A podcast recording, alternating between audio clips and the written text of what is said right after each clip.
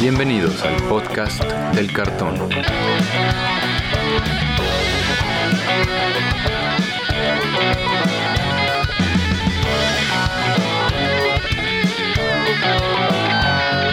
Arrancamos. ¿Qué tal amigos? Bienvenidos de nuevo al podcast del cartón, el podcast donde platicamos sobre todo lo que tiene que ver con el juego Magic the Gathering. Yo soy Andrés Rojas, también conocido como Chad, y me acompañan mis coanfitriones por primera vez juntos, Brian Romero y Antonio Teddy. ¿Cómo están amigos ahí que están juntitos en la recámara de Teddy? ¿Qué tal, Chad, audiencia? Brian, un gusto tenerte aquí en mi setup, aquí estrenando, tratando de mejorar. Una disculpa por los fallos anteriores, en los programas anteriores. Esperemos que ahora sí estemos sonando muy bien. Y si yo sueno mal, pues Brian va a sonar mal. Entonces esperemos que todo salga bien. Pues hola muchachos, y hola Teddy, qué bueno por fin poderte conocer eh, de persona a persona porque nunca nos habíamos topado jamás en la vida. Eh, no, este, no estás tan alto como te ves en las cámaras de Zoom, pero se compensa con otras, otras virtudes. Otras virtudes, claro. Bueno, pues, como han visto, muchachos, este fin de semana tan lleno de Magic, tan lleno de chismecito y tan lleno de tantas cosas que al parecer eh, este año algo que nos ha demostrado Wizards of the Coast es que no podemos descansar ni un día. No ha estado, la verdad. Bueno, verte y vas, vas, por favor. Está, ha estado muy movido los temas de las noticias, de los, los tweets, este, todas las redes están can- candentes. Es correcto. De hecho, nosotros nada más veníamos esta semana a hablar de nuestro top de cartas de la última expansión, pero, pues como dice Brian, Wizards nos soltó varias noticias. La verdad, tenemos bastante de qué hablar. Como dice Brian, este fin de semana hubo mucho Magic. Venimos de ver, yo, bueno, yo estaba viendo todo el fin de semana los RSQs. En este caso ha sido puro pionero y la verdad ha estado muy bueno, amigos. Todos han estado muy variados. Hemos tenido en tres regiones, Estados Unidos, Europa y Brasil, los, los Regional Championship Qualifier. Brian ya está listo para ir allá al- a su regional, ¿verdad, Brian? Para diciembre. ¿Todavía ya decidiste deck? No, todavía no hago deck porque precisamente por esta, esta situación de que este fin de semana primero eran los europeos y no sé si vaya a ser el único de Estados Unidos. No, no sé Mm, si vayan a tener dos porque pues, es una región muy grande. Ajá. Pero este sí estaba pensando que tal vez este tipo de eventos podían generar algún tipo de cambios en el metajuego con eh, baneos o preparaciones para encontrarte un cierto tipo de deck eh, mucho. Y pues me he estado esperando y como buen mexicano trato, voy a esperarme tal vez hasta un día antes para decir siempre sí, voy a jugar cascadas. Y más porque no sé si viste ah, en el, en el de Italia. Ajá.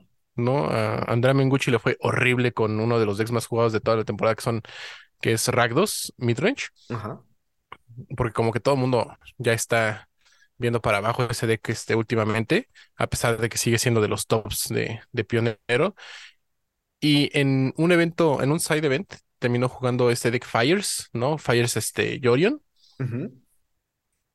Con, ay, ¿cómo se llama este encantamiento? Un encantamiento que sacrificas encantamiento y vas por criatura. El Enigmatic, Y terminó ganando ese evento con ese deck. Y siento que puede ser Enigmatic Fires, ¿no? Se llama el deck. Este, entonces, siento que sí puede ser también una gran opción. Nada más sería cuestión de testearlo, pero pues ya estamos trabajando en un equipo de testeo aquí, este, en mi localidad para tanto los Last Chance, un día antes del evento, como para el evento principal. Es correcto. Yo, bueno, lo bueno es que, bueno, para los que no sepan, ganó en Estados Unidos, acaba de ganar Mono White Humanos, con, piloteado por Matthew Sapoff. En Europa ganó Iset Fénix por el español Miguel Castro. Ahí la representación española. Y en Brasil ganó, de hecho, un Rakdos Midrange, solo que creo que fue, no sé si Pedro Moselín o Jorge Mi Santana. Pero como, como pueden ver en estos top 8 que les estoy poniendo acá, si quieren los vamos mencionando, está muy variado el metajuego. Obviamente todos veníamos con ganas de sacar al monogreen y la verdad, pues muy poco monogreen en top 8, nada más hubo uno en Europa, sí, no- bueno, otro también en Brasil. Pero bueno, por ejemplo, en Estados Unidos hubo Rakdos Midrange, Iset Phoenix, Lotus Field Combo, Mono Blue Spiritus, Selesnya Auras, Enigmatic Fire, Azorius Control y Mono White Humanos que se levantó, que de hecho estaba en, en el octavo lugar y se levantó como el campeón. Este fue el más variado, yo creo. Y la final fue Mono White Humanos contra Iset Phoenix. Yo, jugador de Iset Phoenix también, yo creo que debería jugar Phoenix, güey. Yo creo que es el arquetipo más dominante en moderno, pionero, No, moderno ya no se juega. legacy. No, tampoco. Ya no se Ah, en dices. Iset, Iset. Y set, o sea, Ah, por eso, y set. No, No, no Fénix. hay set Fénix, pero, pero si le metes y set, o sea, yo creo que sí le, el arquetipo está muy bien, la combinación está muy fuerte. Ajá. Pues fíjate que a mí el deck sí me gusta bastante. eh, eh, creo que todavía me cometo algunos errores las últimas veces que lo llegué a jugar. Una de, de mis tiradas era con jugar mono blanco humanos, porque siempre he sentido que agro es uno de los arquetipos que más domino en, dentro del Magic, Ujú. pero no estoy todavía seguro, chat. La verdad no estoy para nada seguro. No sé qué vaya a encontrar aquí en el calificatorio de México. Seguramente el viernes, previo a, a que empiece este evento, voy a andarme paseando por todas las zonas, platicando con todos mis conocidos para ver más o menos cuál va a ser el tipo de metajuego y Ujú. ya estaré ahí gritando, ay Dios mío, en nuestro cuarto de hotel, porque no, este, sin saber ¿Qué qué, jugar, jugar? pero, pero sí realmente creo que Iset Fénix, este, o Mono White eh, humano son la, los dos decks que me voy a poner a testear en estas semanas antes de que, de que sea el evento, esperando, si banean algo, pues que no sea ningún nada de esos decks, y si no banean nada, pues practicando contra, creo que uno de los, de, de los más temidos en todos lados, que fue Monogreen Devotion, que a pesar de que no hizo, no hubo tantos en, en los top 8 de estos eventos, siento que aún así es un deck bastante fuerte y tal vez no hubo tantos porque todo el mundo iba preparadísimo para jugar contra ese deck. Sí, yo también creo que todo ese mundo íbamos dispuesto a matar a Karn. Y creo que, bueno, me retracto en pedir el baneo de Karn. Y ahorita, quién sabe. Eh, no, chat, com- no, que, que sí lo baneen.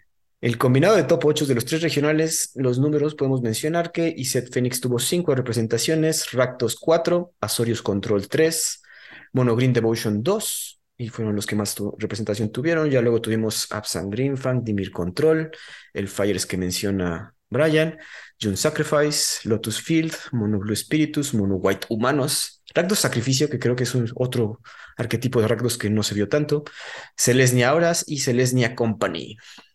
Entonces, bastante, yo creo que bastante variado. Bueno, hemos visto, en- de- ahorita regresando ya a los torneos presenciales, tanto los torneos de Legacy, Moderno y ahorita Pionero, está muy variado el metajuego. Vale la pena regresar a jugar físico, especialmente en estos torneos. Si se los organizan cerca de sus localidades, vale la pena que se presenten amigos con cualquier deck. Cualquier deck puede ganar.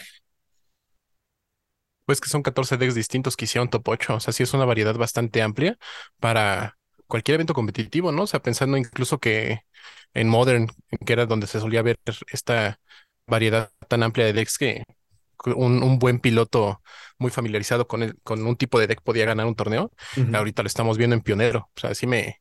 Qué emoción. Exacto. Qué buenos tiempos para estar vivo. Me tocó ver un, sintonizar la, una transmisión de Pionero de Monogreen contra Spiritus, Azorius Spirits, y me gustó mucho el deck de, de Spiritus Azorio. Ármalo, Lo- ármalo, Teddy. Convenzan a Teddy que juegue pionero. No sé por qué no te gusta. Le pasó por encima al, al mono verde, ¿eh? O sea, durísimo con Skyclip Apparitions, con el... Ay, el que me gusta que hace Counter, Brian. ¿El Mausoleum Wanderer? El No, no. Spell, Spellqueller. Spellqueller. Con Spellqueller, con Mausoleum Wanderer. to- todo por el aire. Y el otro pobre no pudo meter ni las manos. Estuvo muy interesante. No sé, no sé qué sea. Y lo que yo comentaba de por qué no juego, no juego este pionero es que como que ya llegué tarde. O sea, no, ¿cuál yo- O sea, pu- puedes salvar un deck por 200 dólares. El Mono Blue Spiritus está baratísimo, güey. El Es Celestia dicen, Auras pero- todavía está más barato. Sí, pero Celestia no me gusta mucho. El Espíritu me gustó, pero uf, consígueme las Skyclip Apparitions, No, los, el Mono Blue los Spirit está mejor. ¿Tú crees? No, sí, mucho mejor, porque no? Ah, pero yo no puedo jugar sin blanco, chat, lo sabes. Eso sí. Bueno, eh, diría que Azorius Control, pero la verdad ese deck me da mucha hueva. Está pesado, ¿no? Es pesado de jugar y de jugar contra él, yo creo. Ajá, ajá, ajá, ambos, ¿no? Te tiene que gustar mucho el Magic para jugar control porque son aventarte tus 50 minutos de rondas, todas las rondas, porque si es estar ahí contrarrestar, yéndote a todos los juegos más largos que puedas, oye, no, y aparte de luego querer estar empatando la mitad de, de tus rondas y no te apuras, no, Cabrón. hay que ser muy paciente para esas cosas. Y bueno, como, como todos los torneos de Magic, no puede haber no controversia. Fíjense que surgió un tweet de repente, estábamos a medio torneo allí en Estados Unidos, y so- alguien soltó un tweet, alguien llamado Michael McClure, el cual comentó que fue descalificado por una razón muy extraña. Bueno, no extraña, ya me contaré ahorita este, Brian sobre qué tan extraña puede ser. Fíjense que revisaron su deck y encontraron que había cartas marcadas. Pero ¿cómo que cartas marcadas?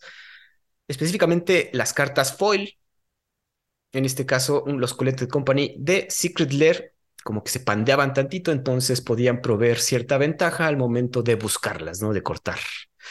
Entonces, qué, pues, qué mala onda, ¿no? Que compres tus cartas directamente de Wizards y resulte que no son legales para jugar en torneo. Creo que eso es lo que más me irritó, o lo que más me, me causó como de verdad una molestia profunda, ¿no? Al final e, es decisión de cada jugador la carta, la versión de la carta que compra, pero que ahora no puedas eh, jugar con tus cartas foil porque se consideran marcadas, sí se me hace como como muy gacho, porque como bien dices, lo estás comprando directamente a Wizards, ¿no? Es que aquí esto no es una regla nueva. Esto de las, de las cartas marcadas, aunque tiene una eh, distintas variaciones con lo de las cartas foils, existe desde que yo recuerdo, ¿no? O sea, tengo muchos años de saber, de estar yendo a torneos competitivos a donde decían, no, pues, eh, o llevas todo foil o, no llevas nada foil, ¿no? Principalmente porque este efecto de que las, las cartas se curvean no es nuevo, ahorita ya es muy común verlo, es como que ya el 100% de las cartas foil que sacan de cualquier expansión se te van a, doblar como Pringle, pero antes dependiendo de dónde vivías y principalmente en lugares así con mucha humedad, solían pandearse así las cartas, era algo que sí sucedía. Eh, y esta regla siempre aplicado, depende de la, de qué tan estricto sea un juez, ¿no? Si, si puede ver que tiene como un patrón en, en tus cartas o no, porque siempre que tienes como que cartas foil, se hace como esta investigación para ver si sí tienes cartas marcadas. Y, y más porque, pues, yo creo que muchos de nosotros escuchas, ¿no? Lo han visto en decks eh, propios o de amigos suyos cuando están jugando, que estas cartas foil se notan, ¿no? Cuál es una carta foil dentro del deck porque se dobla tantito y levanta lo que, la, la parte de arriba del deck. Entonces, sí es como de, ah, pues voy a revisar tu deck, ¿no? Ya depende de, te digo, del, del juez, del head judge del evento que revise tu deck y que, que diga si sí o si no traías tus cartas marcadas. En este caso, pues esta persona publica el tweet de que lo descalificaron por tener cartas de un Secret Lair, lo cual obviamente lo está haciendo con toda la intención de que digan es culpa de Wizards y Wizards es el malo por hacer esto, cuando realmente, pues, oye, si te alcanza para comprar tu Secret Lair, también te alcanza para una versión no foil de la carta que estás jugando, este, y juega tu deck no foil en vez de quererle echar la culpa a un producto con una mala calidad de foil, ¿no? Si pero es un producto defectuoso que debería ser legal en torneo. O sea, yo creo que sí está bien la, la queja. No, no, no sé qué piensen mis compas panelistas, pero oigan, como dices, estás comprando directamente de Wizards y su producto es defectuoso. O sea, su producto hace que te descalifiquen en un torneo que según esto es ya lo más sancionado que estamos jugando. Híjole, no sé, yo, yo sé que quiere, como, como dice Brian, quieren hacer ver mal a Wizards, pero está, se, ve mala. También ahorita sacaron ya las imágenes de, de que ya mandaron los decks completos de Commander de Secret Lair del el otro, el Azorius que sacaron, el que tienes que aventar moneditas, no me acuerdo ni cómo se llaman. El que, tiene, que aparte de que está atrasado más de un año de, de llegar, ya están sacando las fotos que la, la calidad está horrible, súper defectuosos, Pringles mal cortados. Entonces, pues está bien que se queje la gente de este producto, yo creo. O sea, sí, pero por ejemplo, en el caso, en, el caso único de este jugador que te está diciendo, ah, pues sí, mis Collected Company eran lo único que traía foil y de Secret Lair en mi deck, es como de. Dude. Bueno, nada más era uno, ¿eh? sí lo estás marcando. pero, pero sí, o sea, sí, como juez, o sea, deja tú lo, cómo lo imprima, como imprima Magic, eh, este, sus cartas, no es tu culpa, ¿no? No es culpa del juez, es, y quien las decide jugar termina siendo el consumidor. Entonces, tú las ves y si de repente es como de, güey, o sea, revuelvo tu deck y siempre se ve cuál es tu Collected Company foil, pues obviamente traes cartas marcadas, ¿no? Porque todas las decisiones que tomes cuando estás viendo que la, que sigue es tu Collected Company, ¿no? Dos cartas después viene la Collected Company, afectan de una manera negativa el juego, entonces sí está mal. El ruling estuvo muy bien, o sea, que, que sí lo vieran por cartas marcadas. No sé si porque esto puede ser hasta un match loss, ¿no? Desde un match loss, creo. Entonces podrían haber sido como de, pues, tienes un match loss, vete a conseguir cartas normales o te las cambiamos por tierras básicas o etcétera. Este, esto de que lo hayan descalificado tal vez fue porque el, este problema de, de cartas marcadas alcanzó un grado de, de hacer trampa, ¿no? De cheating.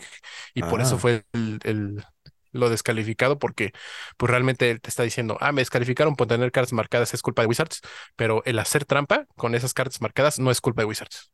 Ajá, o sea, justo ya es lo que iba a comentar, que nosotros nada más vimos el, el, el tweet de este muchacho Ajá. y sí me irritó y sí me molestó. Y ya después cuando, cuando platicamos y que platicó Brian el, el tema de, de cómo funciona el ruling, me llamó la atención porque a lo mejor si tuvo un warning de decir, oye, creo que traes cartas marcadas, ¿no? Este, checa tu deck. Eh, en ese momento, ¿sabes qué? Pues, mira, si traigo esta carta, me la puedes cambiar o me das una proxy o lo que fuera. Ah, eh, sí, no, no, no traigo cartas marcadas y sigues jugando y sigues basando tus decisiones, como dice Brian, en, en saber que ahí viene la carta que, que quieres. Eh, como que nada más vimos una parte y no vimos todo el desarrollo de cómo se, cómo se llegó a ese ruling, ¿no? Entonces, bueno, mi, mi consejo sería para toda la audiencia, si van a ir a un torneo sancionado y hay sospecha de que traes cartas foil que pudieran verse como cartas marcadas, si puedes, pues pide prestada la versión normal, no foil, eh, habla con el juez, decirle, oye, juez, chécame mi deck, no quiero tener problemas de esto, este, ¿qué puedo hacer, no? Ah, eso sí es algo que puedes hacer antes de, de que empiece tu evento competitivo, acercarte con el head judge del evento, decirle, tengo este deck, eh, considera que traigo cartas marcadas así para cambiarlas, buscar un reemplazo. Sí, ¿no? Ya tienes así un previo antes de, de este evento. Y yo siento que, por ejemplo, este tweet de me descalificaron por cartas de un Secret Lair es como, ¿cómo se llama este japonés que banearon?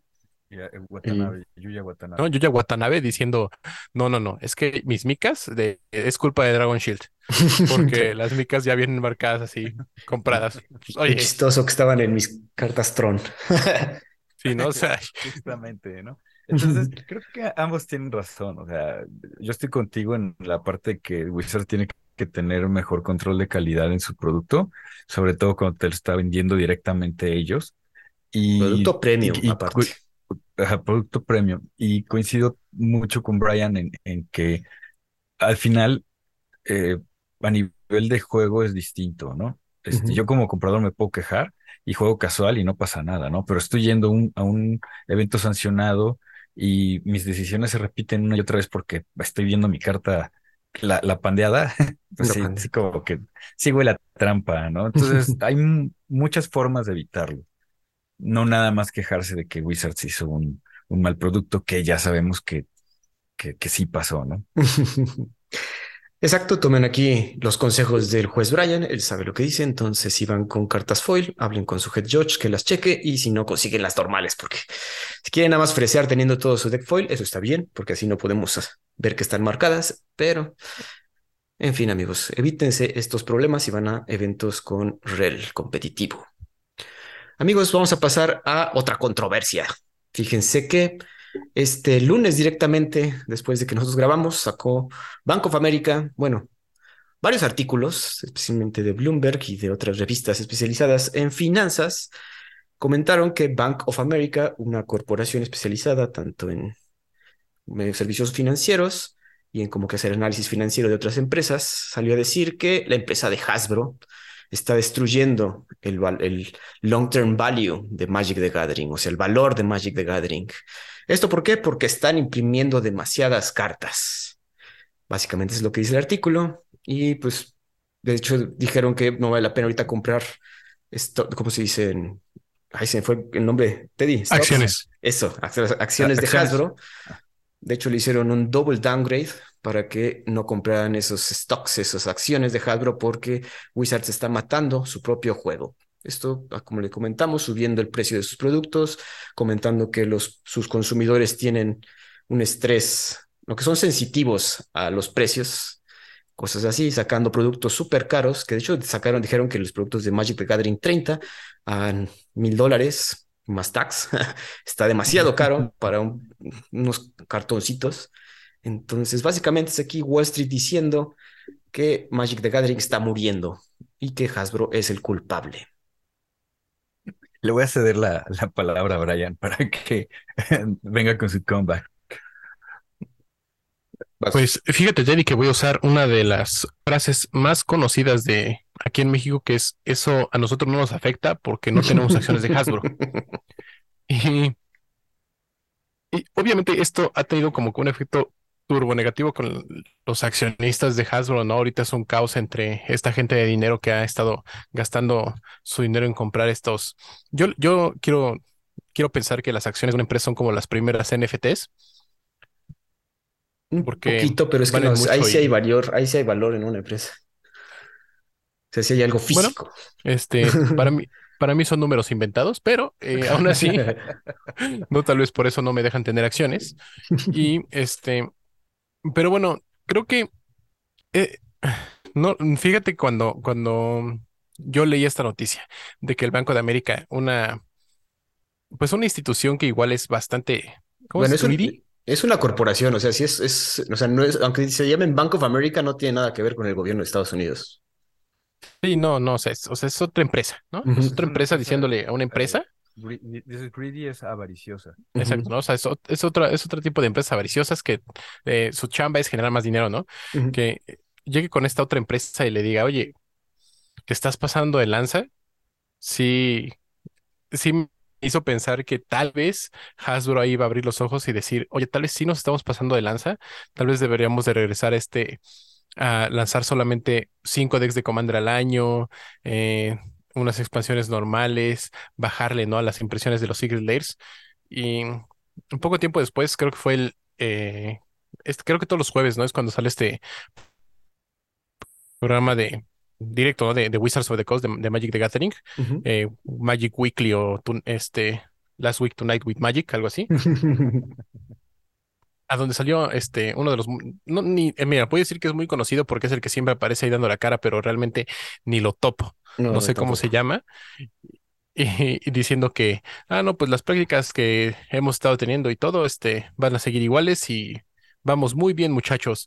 Y lo sentí como político mexicano prometiéndonos que esta vez iba a rebachear nuestras calles, ¿no? Este, pero quién sabe, ¿no? Quién sabe qué, qué impacto realmente vaya a tener esto para lo que es la empresa. Eh, porque a nosotros como jugadores, lo que más nos conviene, esto de que hayan impreso tanto cartón y haya como eh, estas bodegas llenas, ¿no? De, de Magic reciente, significa que tal vez lleguemos al sueño a donde todo el Magic cuesta un peso, la carta, y ya no estemos en eso de que no, sí, güey, fíjate que agarré y en vez de meterle dinero a mi Afore, me fui y me compré un Tarmogoyf de 100 dólares y ahorita me estoy retorciendo, ¿no? En, en mi casa porque ya no cuesta nada de eso. Es correcto. Algo tiene que ver con eso, Ryan. Sí, fíjate que eh, así como yo lo veo, es que Hasbro se hizo de algún enemigo y no le gusta a la gente ver cuando una, cuando una empresa está ganando mucho dinero. Aparte que también han cometido errores anunciando que crecieron y que ganaron miles de millones de dólares y en la pandemia les fue súper bien y todo. Y aquí estamos viendo que el precio de la acción, este, de 72 dólares se fue a 42, y, o sea, implicando un 37 un 30% de, de caída, ¿no? Este, antes de que bajara, ¿no?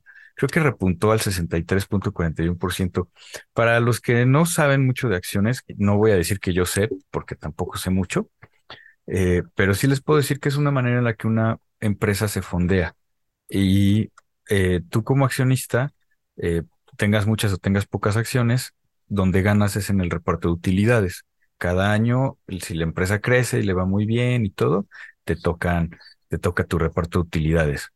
Y para la empresa tener accionistas quiere decir que eh, se está fondeando, está consiguiendo dinero para operaciones, para sueldos, para diseño, para re- re- research and develop, para todo ese tipo de cosas. Ahorita nos está enseñando chat que la acción de Hasbro está en 59.52, es decir, que subió y subió en 1.88% de la última vez que, que había bajado. La verdad es que no está, no está tan mal. Bueno, pero ahí en, en Eh, lo que te estoy mostrando es que te recomiendan que vendas tus acciones de Hasbro. O sea que no, no están tan bien como deberían estar, porque si te pasan hasta una gráfica que, o sea, si estaba más alto y ha estado bajando, cabrón. Entonces, sí, es que claro. yo creo Y que es como tienen razón, o sea, ustedes lo- tienen una razón, que alguien se hicieron de enemigos y ese artículo, o sea, lo hizo alguien que tiene algo invertido en Magic, a huevo. O sea, un coleccionista que ve que su colección ha bajado de precio, obviamente, y lo mandaron a escribir un artículo, bueno, y dijo, por iniciativa propia, yo creo ahí decidió escribir este artículo como tirando duro contra, contra Hasbro y pues como somos Bank of America, pues podemos mover stock y podemos mover claro, tiene, su voz tiene un impacto más allá que la comunidad de jugadores, ¿no? O sea, ya tiene un impacto con la comunidad de accionistas. Eh, te voy a ser honesto. Yo creo que el estudio o lo que nos presenta Bank of America no está tan bien. No está tan bien hecho. Tú me compartiste un artículo, este, donde pues como que tratan de defender un poco la empresa. A mí lo que me da la impresión es que evidentemente el producto de Magic se está devaluando por la cantidad de impresiones y reimpresiones y proxies que nos están vendiendo. Y que, como dices, a alguien no le gusta, alguien tenía ahí sus este, Wheel of Fortunes y sus duales, sus Underground Seas y sus Volcanic Island, y dijo, hey, ¿cómo que se están bajando de precio? Pues sí, pues el jugador se dio cuenta que, que, Wizards le está vendiendo proxies oficiales, pues ellos también pueden jugar con, con proxies, ¿no? Y no es necesario. Entonces la gente empezó a vender eh, cartas de la lista de, reserva, ¿no? La lista reservada. Entonces, en realidad, yo creo que como empresa sí, sí está cometiendo errores y sí tiene un escenario complicado, pero porque todas las empresas en, Estados Unidos y en el mundo tienen un escenario complicado. Dos años después de pandemia, con una recesión encima, eh, las tasas de interés subiendo, es, está, es un escenario difícil. Sin embargo, creo que su, su base de consumidores está muy bien cimentada, ¿eh? O sea, nosotros los jugadores. Está bien cimentada, pero no ha crecido. O sea, y todo esa, esa, base cimentada solo te puede comprar cierta cantidad, no todo lo que estás imprimiendo. Así es. Sí, no, no, así es. eso es lo que básicamente dice el artículo, ¿no? Que, que, o sea, no dice mentiras el artículo. Se han, se han impreso más producto y obviamente esto afecta más que nada a los que son distribuidores y tiendas locales, güey.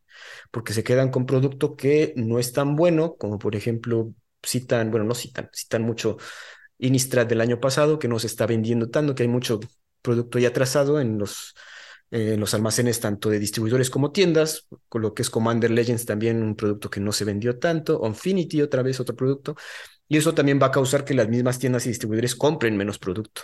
Veis que en nuestro grupo siempre compartimos ahí los, los videos de nuestro amigo Rudy, ojalá nos vea, de Alpha Investments, y es como una de las voces más críticas en cuanto a nivel este, inversionista porque él sí es de los que compra miles de cajas para tenerlas ahí guardadas y esperar a que suban de precio, ¿no? Pero pues sí, si ese stock que de por sí ya tienes nada más está perdiendo dinero y generando nada más espacio ahí, pues sí, es los que van a poner el grito en el cielo. Genera un costo tener tu, tu bodega, ¿no? O sea, no puedes tener una bodega llena todo el tiempo. Más bien deberías de darle mucha salida. Eh, sí, sí, el, el, el artículo está bueno. Sin embargo, tampoco se me hace así como que la panacea, ¿no? Sí, se los compartimos Yo creo que en las notas, pero a ver, Brian, perdón. Sí, es que yo creo que el mejor, el mejor punto que toca es como la, la frustración creciente de todos los jugadores de Magic.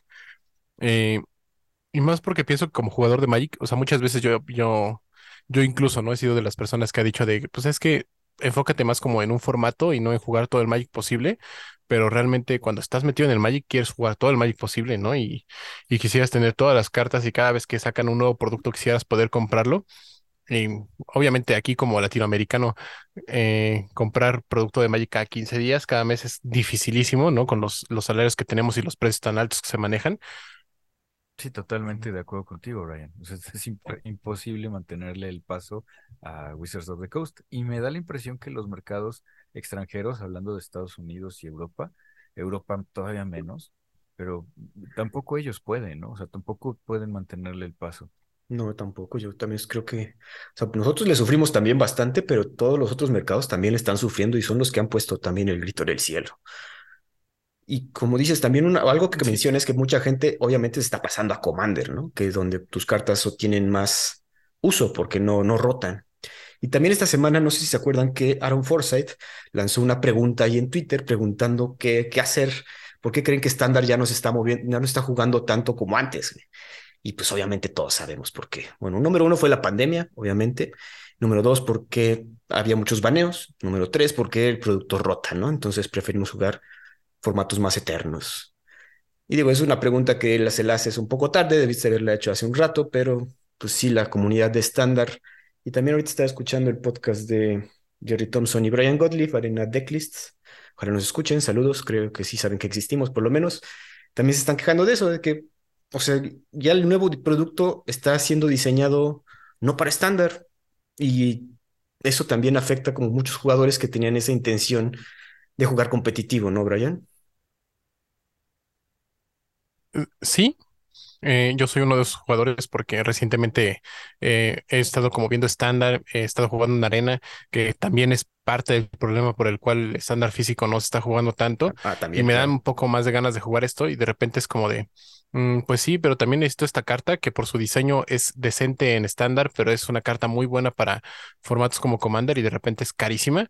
No hablando de, por ejemplo, cartas como de Midhook Massacre, ¿no? Que, que incluso post baneo sigue manteniendo un precio bastante alto. Y no está padre no estar viviendo como estas, estas, estas cosas, ¿no? Pensando que estándar debería de ser un formato muy accesible, en, pensando en la rotación y que, bueno, yo quiero, quiero pensar, ¿no? Y por, hay algunos anuncios y algunas cosas que se han dicho y, y pues publicado en Twitter, que como el juego organizado ya va a regresar, ¿no? Como tal vez lo conocíamos con estos de los Pro Tours, estos eventos de Creo que sí también, ¿no? Van a ser torneos los de Secret Lair, a donde te van a dar también tus cartas únicas de Secret Lair y van a sacar este Brainstorm que va a costar lo mismo que una Black Lotus. Uy, también. Entonces sí, sí este, se me hace como padre que, que puedas tener como esta opción de otra vez volver a jugar competitivo es, y, y si quiero soñar, o sea, sueño con el día en que tal vez en el 2023 Wizards nos anuncie este, nuestra famosa frase de Play the game, see the world, ¿no? Juega el juego, conoce el mundo, eh, vuelva a ser realidad y, y si Sería eres un muy buen jugador de Magic te da oportunidad de poder viajar por el mundo jugando estándar, aunque realmente últimamente tal vez termine siendo este Play the game, no te jubiles y, ahí cabrón. tengas, tengas tus 20 commanders. Exacto. Eh, Teddy. fíjate que, ajá, o sea, que sí que es- esa transición a Commander eh, se da mucho por lo que dices, ¿no? El- las cartas, desde el diseño del set, le están pegando muy fuerte a formatos eternos. Y creo que ese es un error de diseño. Eh, yo soy de estas personas que defienden mucho estándar porque creo que es la forma más sencilla de empezar en el juego de Magic the Gathering. Es la, la mejor forma de empezar es en estándar porque tienes un pool de cartas mucho más cortito que Pionero, mucho más cortito que, que Modern, mucho más cortito que Legacy e infinitamente más corto que Vintage. Entonces es la mejor forma de empezar con un pool de cartas más pequeño, entender las mecánicas, empezar a, a construir, a, a ver cómo se juega. Y sin embargo, creo que también eh, Wizards of the Coast volteó a ver este, al monstruo voraz que somos los jugadores de formatos eternos y dijo, hey, aquí también podemos venderles. Y empezaron a diseñar para nosotros. Y tenemos el caso de Modern Horizons 1 y Modern Horizons 2, ¿no? Que fueron rotaciones obligadas en, en moderno y que le pegaron a Legacy también.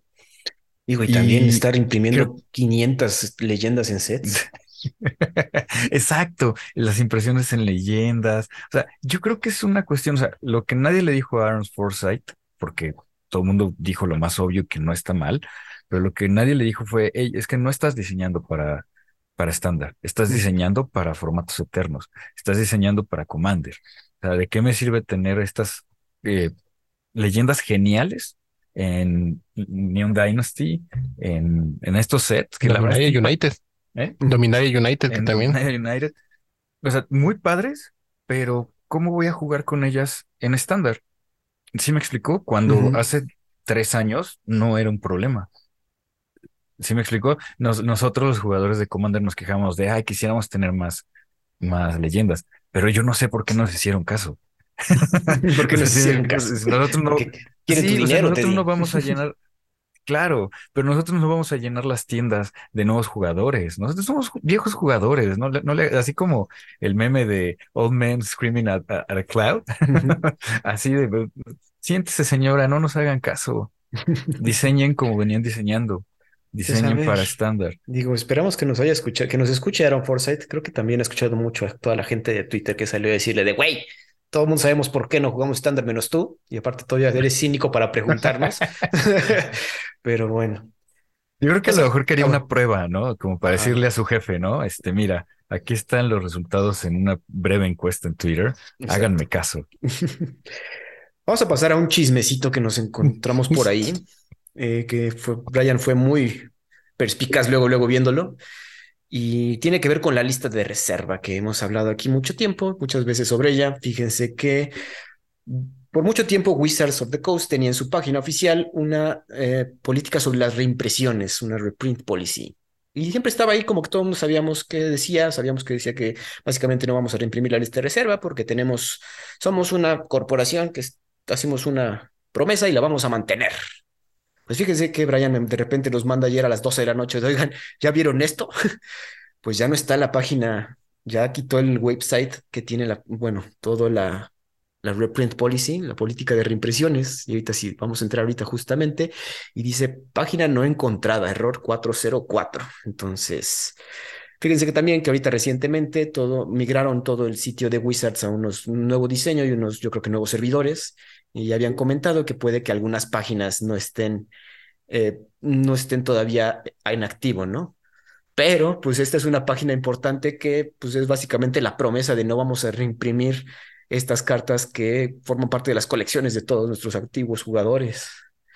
Y pues es de, no sé si es de preocuparse, ¿qué piensan ustedes?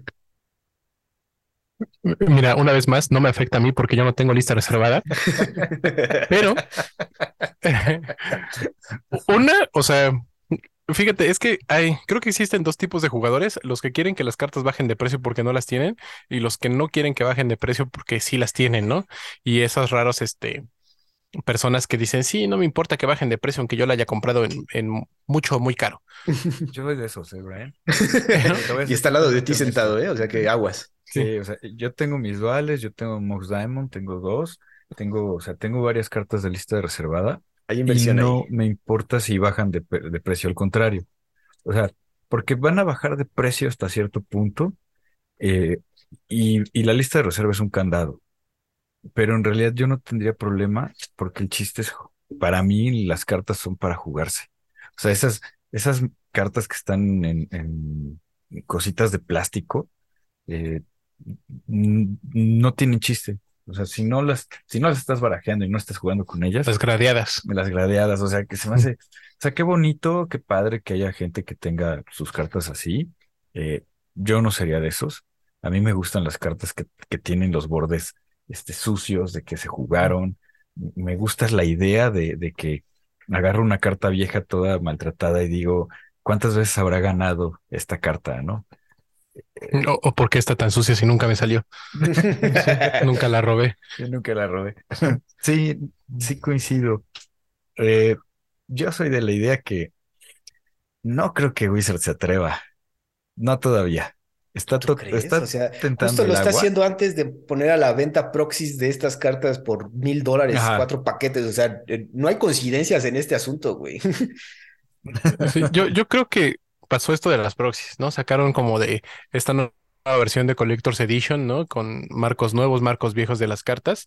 Y el único problema fue como la reacción negativa de toda la gente por el precio, etcétera. Pero no hubo demandas, no fue como de, es que yo en un tweet, a mí en Twitter, eh, Mark Rosewater me juró y me perjuró que jamás en su vida iba a reimprimir lista reservada sin importar su, su borde ni el reverso de la carta, o sea, para que jamás de los jamás lo iban a hacer, y de repente, ah, ¿qué creen? Llegó el 30 aniversario del Magic, aquí tienen sus eh, lista reservada con un, una parte trasera diferente de las cartas, ¿no? Este, entonces ya no sabe uno, uno qué creer.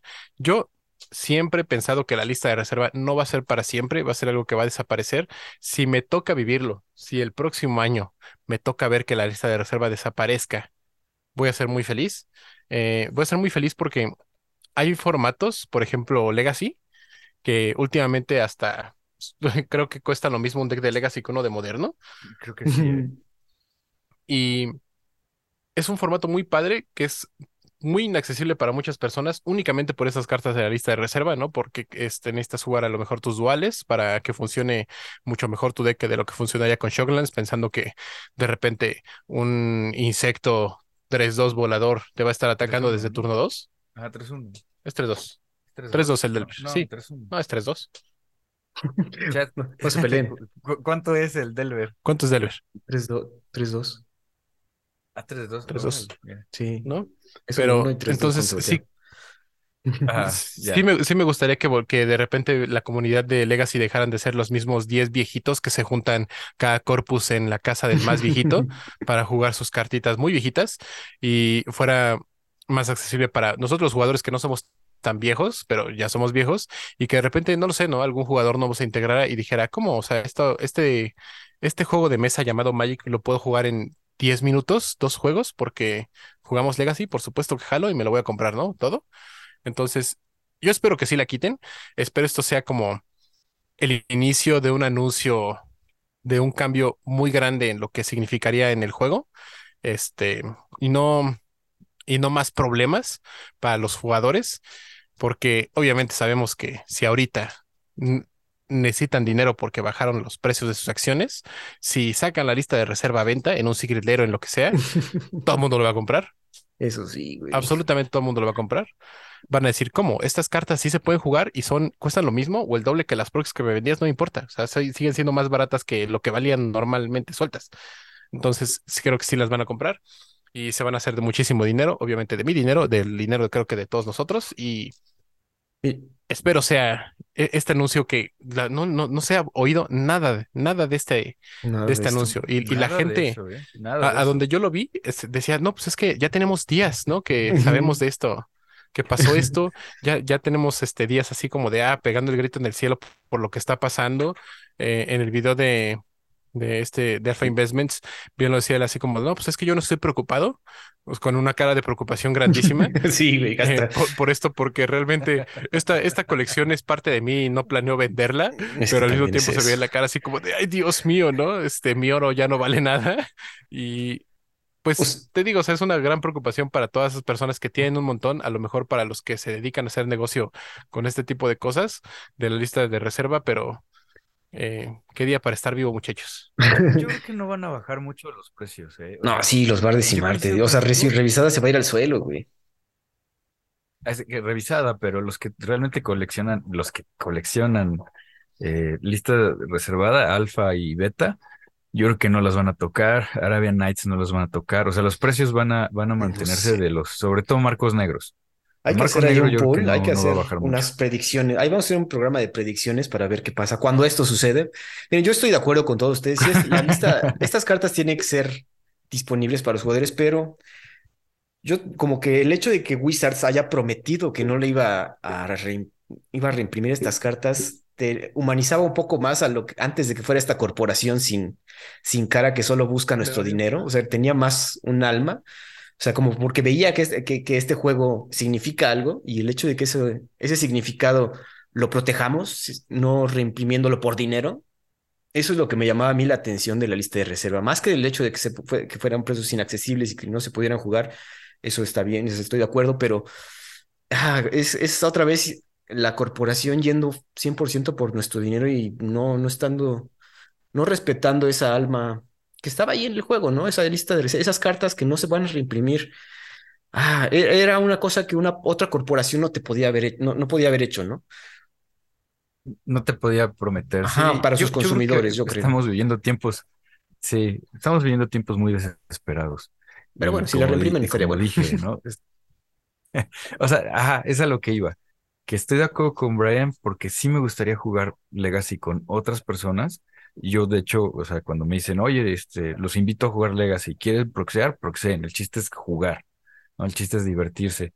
Y generalmente cuando te gusta el formato, terminas buscando y ahorrando para comprarte una que otra cosa de, de lista reservada. Sí, pero No tengo Island. la quitan. Ups, no tengo tema si la quita, ¿no? Y, y la idea es que, que más jugadores se sumaran. El tema es los motivos, ¿no? La desesperación de, de híjole, me, me urge tener dinero. Es que porque exacto, es más por dinero más que para realmente que, que, que la gente juegue Legacy, güey.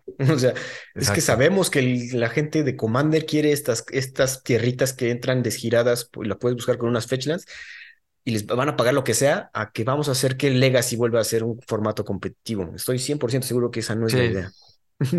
Sí, Sí, sí. Ese, Bueno, ese yo es- creo. por eso coincido, coincido contigo en eso, pero también coincido con, con Brian en, en la otra parte.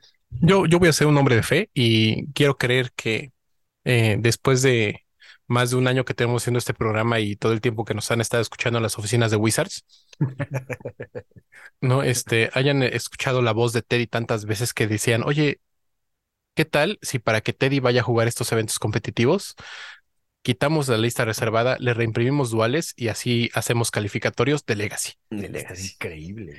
O sea, porque sí iría, ¿eh? O sea, sí, sí, sí, Ah, sí, ya, ya lo escucharon aquí. Está grabado, Teddy. Vas a ir a un calificatorio de Legacy. De Legacy. ¿Sabes qué? También la idea de poder hacerte otros decks, porque parte del tema de lo que te, te, te frena para entrar a Legacy es que casi, casi eliges un deck y te casas con ese deck. Porque es muy difícil adquirir, como dices tú, cuatro Volcanic Island porque quiero probar este Delver o Death Shadow. Puta, o sea, a mí me cuesta mucho, ¿no? Es como amueblar tu casa, ¿no? Es como Compraste tus muebles, al final no te gustó y es como de, pues ya, porque no, no me alcanza para otro. Sí, No voy a volver a comprar otra sala, güey. Exacto, sí, sí, básicamente. Ah, pero bueno, estaremos hablando obviamente de lo que suceda con la lista de reserva. No sabemos qué va a pasar. Como dato curioso, también quitaron la lista de las cartas baneadas por temas eh, racistas o con, bueno, que no son bien vistos. Entonces ahí también está algo raro. malas interpretaciones, malas ¿no? interpretaciones. Entonces, Ajá. eso como que nos da esperanza de que no, no, o sea, están migrando todo y es un error. Entonces, no sabemos qué va a pasar. Cuando pase, nos sabrán aquí en el podcast. Amigos, yo creo que ya nos toca hablar de cartitas porque si no, no nos va a dar tiempo. Entonces, vamos a empezar. Sí, creo sí. que todos tenemos menciones honoríficas. Brian, ¿cuál fue tu mención honorífica?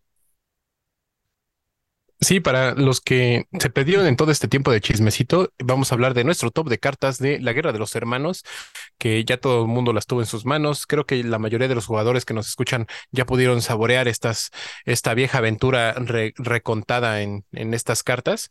Y pues, como ya saben, yo soy muy fanático del lore, ¿no? De la historia del Magic, de, la- de las novelas. Y ahorita en mi top tengo, está muy basado en, en mis gustos personales, en lo que responde a, en lo que corresponde a la, a la historia de la Guerra de los Hermanos y en cómo mi mención honorífica, mi, mi sexta carta, a, a la carta, la cual le voy a decir la carta Teddy, porque es la, la sexta carta de un top 5, escogí a Mirel Shield of Argive. Es una criatura legendaria, humano soldado que cuesta uno blanco, tres genéricos, tres cuatro, que tiene la habilidad de durante tu que durante tu turno tus oponentes no pueden jugar hechizos ni activar habilidades de artefactos, criaturas o encantamientos. Y siempre que mire el ataque, vas a crear X soldados 1-1 sin color, artefacto, criaturas artefacto, eh, donde X es el número de soldados que controlas, por lo cual si controlas solo a Mirel y ataca, vas a crear un soldado y así progresivamente. Y tengo sentimientos encontrados con esta carta porque me gusta mucho, ¿no? Mi primer deck de, de Magic que yo tuve fue de soldados, entonces ahorita estoy muy emocionado con este arquetipo que se ve muy funcional en la Guerra de los Hermanos. Pero eh, la única carta cara, si quiero jugar estándar de soldados, es precisamente esta carta porque ¿en dónde creen que se está jugando, muchachos? En- Legacy? No, en Commander, ¿no? Y Obviamente. como la están buscando para todos los Commanders del mundo, es la carta más cara de soldados, sobrepasando eh, el salario mínimo mexicano, porque si no me recuerdo está en 18 dólares. Entonces, eh, basándome en precios de Star City.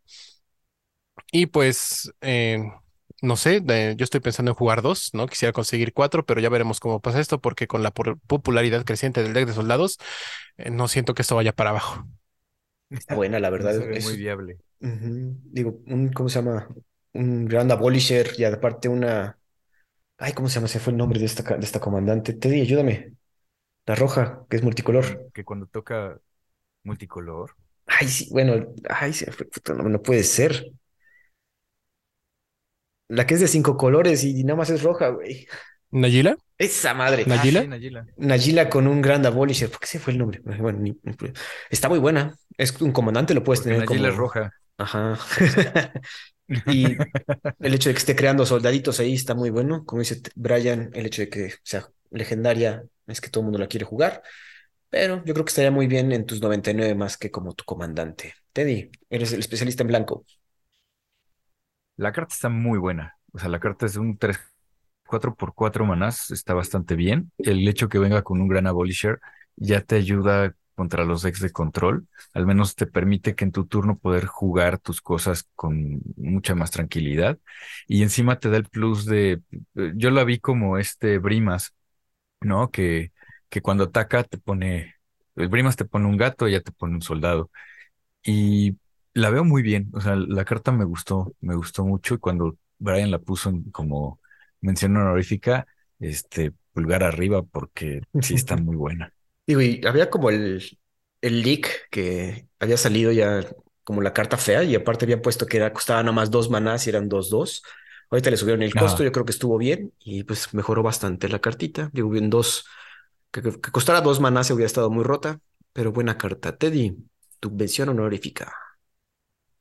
Mi mención honorífica es Steel Seraph.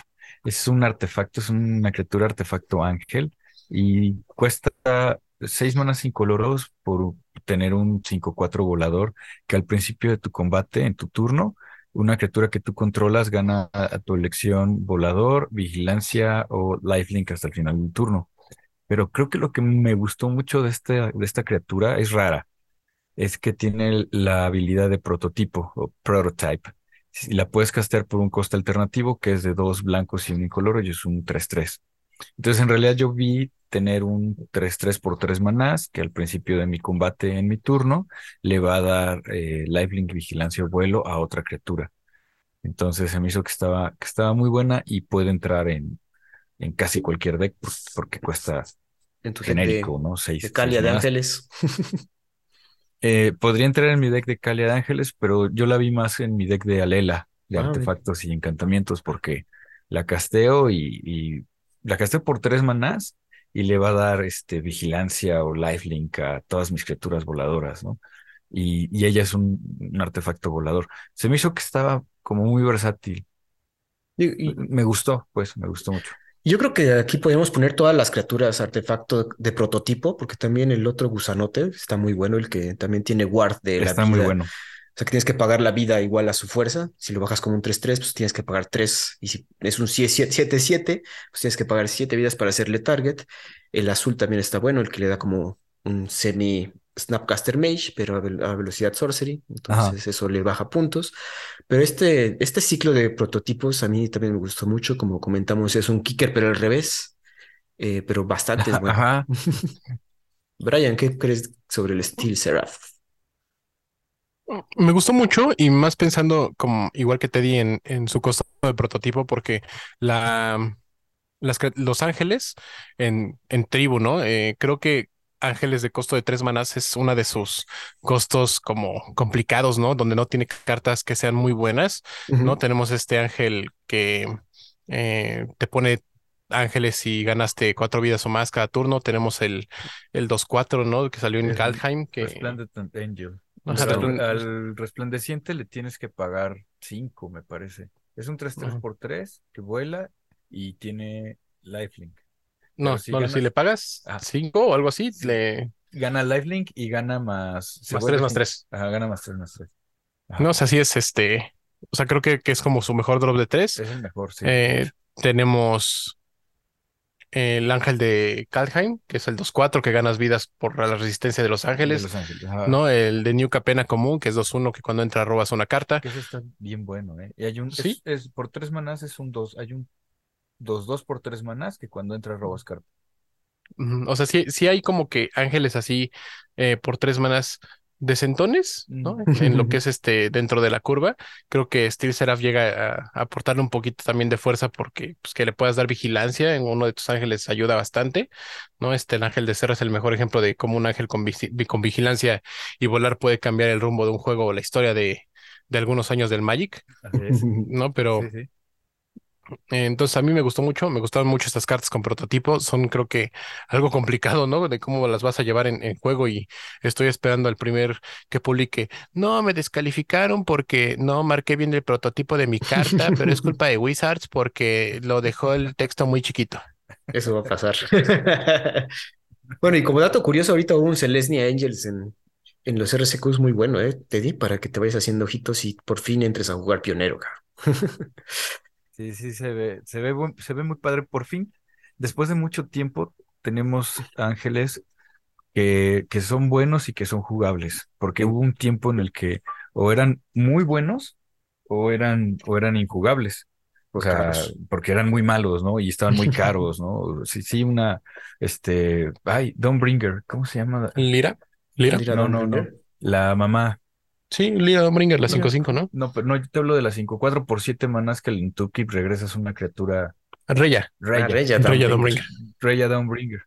Pero por Eh. 7 manás o 9 manás, una cosa así, o sea, estaba bien buena, pero pues no. No, pero pues también Pero el qué efecto bonitas estaba bien marrano, sí. Eh, yo también tengo por ahí una mención ¿Tú? honorífica y me fui por algo un poco barato, porque es una carta que está en set de Commander, creo, porque es otro simbolito. Es un Goblin Warrior Sardian Avenger. Cuesta uno rojo, uno incoloro. Es un 1-1, First Strike, Trample. Está interesante eso, pero fíjense que cuando el Sardian Avenger ataca, gana más X más 0 hasta el final del turno, donde X el número, es el número de artefactos que controlan tus oponentes. Y cuando un artefacto un oponente controla se vaya al graveyard del battlefield, el Sardian Avenger le hace un daño a ese jugador. Entonces, básicamente, esta es una tech contra todos los tesoros y piedras de mana que están circulando en todo Commander. Y pues que es- empieza como un 1-1, pero como todo mundo va a tener obviamente varias piedritas por ahí, va a ser fácilmente un 5-1, un 6-1, First Strike, Trample. Entonces este gordito te va a estar pegando eventualmente un buen golpe y va a estar difícil de bloquear. Me gustó bastante, no hay, mm, o sea, cueste dos y un buen Goblin con dos habilidades importantes y otras tres habilidades que aparte son significativas. Dice que cuando un artefacto se va al graveyard, obviamente este es una tech contra los tesoros. Entonces van a pensar dos veces en estar sacrificando, querer hacer loops con artefactos, digo, con tesoros con nuestro compita, el siempre famoso Goblin, el poderoso Dockside.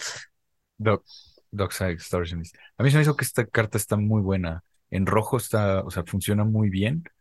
Eh, the First Strike y Trample en rojo, o sea, está, está padre. O sea, Mm. no tiene haste, que es lo normal del rojo, pero te compensa no- dándole Trample y dándole First Strike.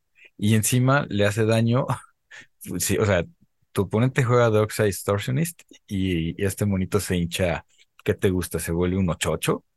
8-1. Y cuando empieza a sacrificar, 8, perdón, ajá, 8-1, y empieza a sacrificar sus, sus, sus tesoros para generar maná y volverlo a castear, y cada que sacrifica le haces un daño, está, está bien bueno. Le va a doler. Sí, la verdad que buena carta. Y más por el warding, que son todos tus oponentes. Entonces sí, una, una vuelta lo puede hacer muy, muy fuerte y puedes terminar ganando de un solo golpe porque pues alguien se puso a bajar artefactos para que tú le ganaras al otro. Exacto, no falta ahí el atascado que quiere jugar un comandante especializado en artefactos, por ejemplo, Ursa. Pero bueno, hablando de Ursa, Brian, tienes otra carta en tu número 5. Sí, miren, mi número 5 iba a poner tres cartas porque se está representando tres veces, ¿no? Uno de mis personajes favoritos en toda la historia de Magic. Eh, este es Mishra. Eh, decidí poner el raro, Mishra Tamer of Macfawa. Eh, es una criatura legendaria, artífice humano, 4-4 por 3 genéricos, uno negro, uno rojo. Y tiene las habilidades de que los permanentes que tú controlas ganan la habilidad de Ward, sacrificar un permanente. Eso significa que son objetivos de un hechizo o una habilidad que controla un oponente,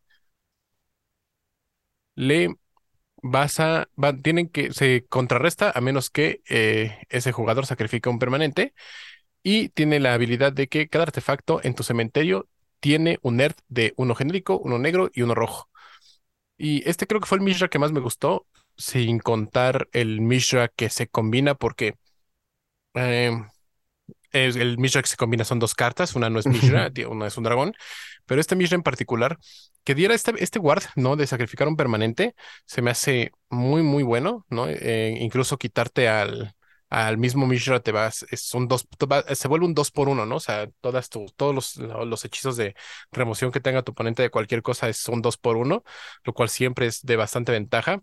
Eh, el arte me gusta mucho aquí cómo sale con el dragón, con el que se termina fusionando atrás y la Wickstone en la mano, ¿no? Y así muy fúrico en, como a, a la mitad de la guerra, eh, porque hace algo que hay que recordar es que esa guerra, la guerra de los hermanos, duró 40 años, entonces eh, toda su adultez la vivieron peleados estos muchachones. Y me gustó mucho, se me hace una buena representación de lo que, de lo que es Mishra, ¿no? Que se preocupaba por las, las cosas a su alrededor, eh, al menos su gente, ¿no? Tal vez no las tierras, pero este, sí de su gente y que tenga esta habilidad de de un nerd a los demás artefactos es obviamente lo, lo que le hace como más factible que se vea jugándose en Commander porque eh, este un nerd de 3 al... eh, ¿cómo se llama este? ¿A tu Blightsteel golem? Colossus? A tu Colossus le gusta mucho esto. Y entonces eh, creo que tiene ahí bastantes posibilidades en una combinación que últimamente ha tomado bastante fuerza, que es la, la rojo-negra. Y se me hace un buen Mishra. Los tres Mishras se me hacen muy buenos Mishras. Eh, se me hacen mejores que los tres Ursas. Sí, ya sé que hay fanáticos de Ursa que nos están escuchando, pero eh, viva Mishra. Están viendo. Sí, sí. Te voy a decir que sí, Brian, este mismo está padrísimo. Ahorita que hablabas de los loops con, con el lunar de- desde el cementerio con Feldon, el Feldon anterior que salió, Ajá. ¿te acuerdas? También puedes hacer como varias, varias cosas, ¿no? El Varias cosas cochinas. Varias cosas, ajá. A mí sí, sí, también me gustó mucho tu, tu Mishra, bueno, tu elección. Este, pues, ¿qué más te puedo decir? Sí, no, pues Es un 4-4, sí, un 4-4 por 5 y los permanentes que tú con- controlas, o sea, e- él se cuida a sí mismo con ese ward y a tus otros permanentes también les da, les da ese ward. Entonces está, está bueno, incluso tierras, ¿no? sí, O sea, sí. yo me quiero llevar tu tierra, este, pues tengo que sacrificar. Sí, exacto, pensando que tu oponente de repente no tiene un removal de criatura, pero tiene una Wasteland en juego, le va a costar una Wasteland y otro permanente el, el destruirte tu Cavern of Souls. Tu Cavern of Souls o tu, tu- la tierra que, que- que quieras, ¿no? Está, está muy bueno. Hablando de Mishras y tierras. Teddy. Sí, en mi, en mi número 5 oficial, este, yo soy muy fan de las tierras de Mishra, más que de las tierras de Ursa. Y en esta ocasión nos dieron Mishra's Foundry, que es una tierra, no es legendaria, una tierra que te da, la tapeas y te da un incoloro.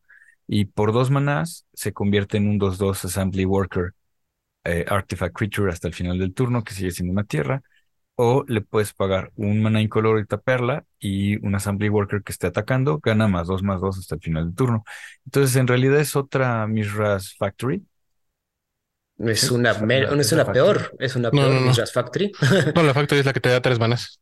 Ajá, Ah, la Factory es la muy, muy buena, ¿no? Este, ¿cómo se llama la otra? Muto de Misha. sí, que tiene cuatro estaciones. Que- Es esta, ¿no? No, No, no, es que Mishras no es Factory, Foundry, es Mishras Foundry. Misha's Workshop. Workshop, Ah, es el Workshop. Es la, ajá, el Mishra's Workshop es el que tiene cuatro ilustraciones de las originales. Este, que es, es un, es, ajá, no es que sea peor, pero sí es no peor. es, bueno, sí, sí, sí es peor. O sea, sí está, Sí es ba- peor, sí está pero es nueva.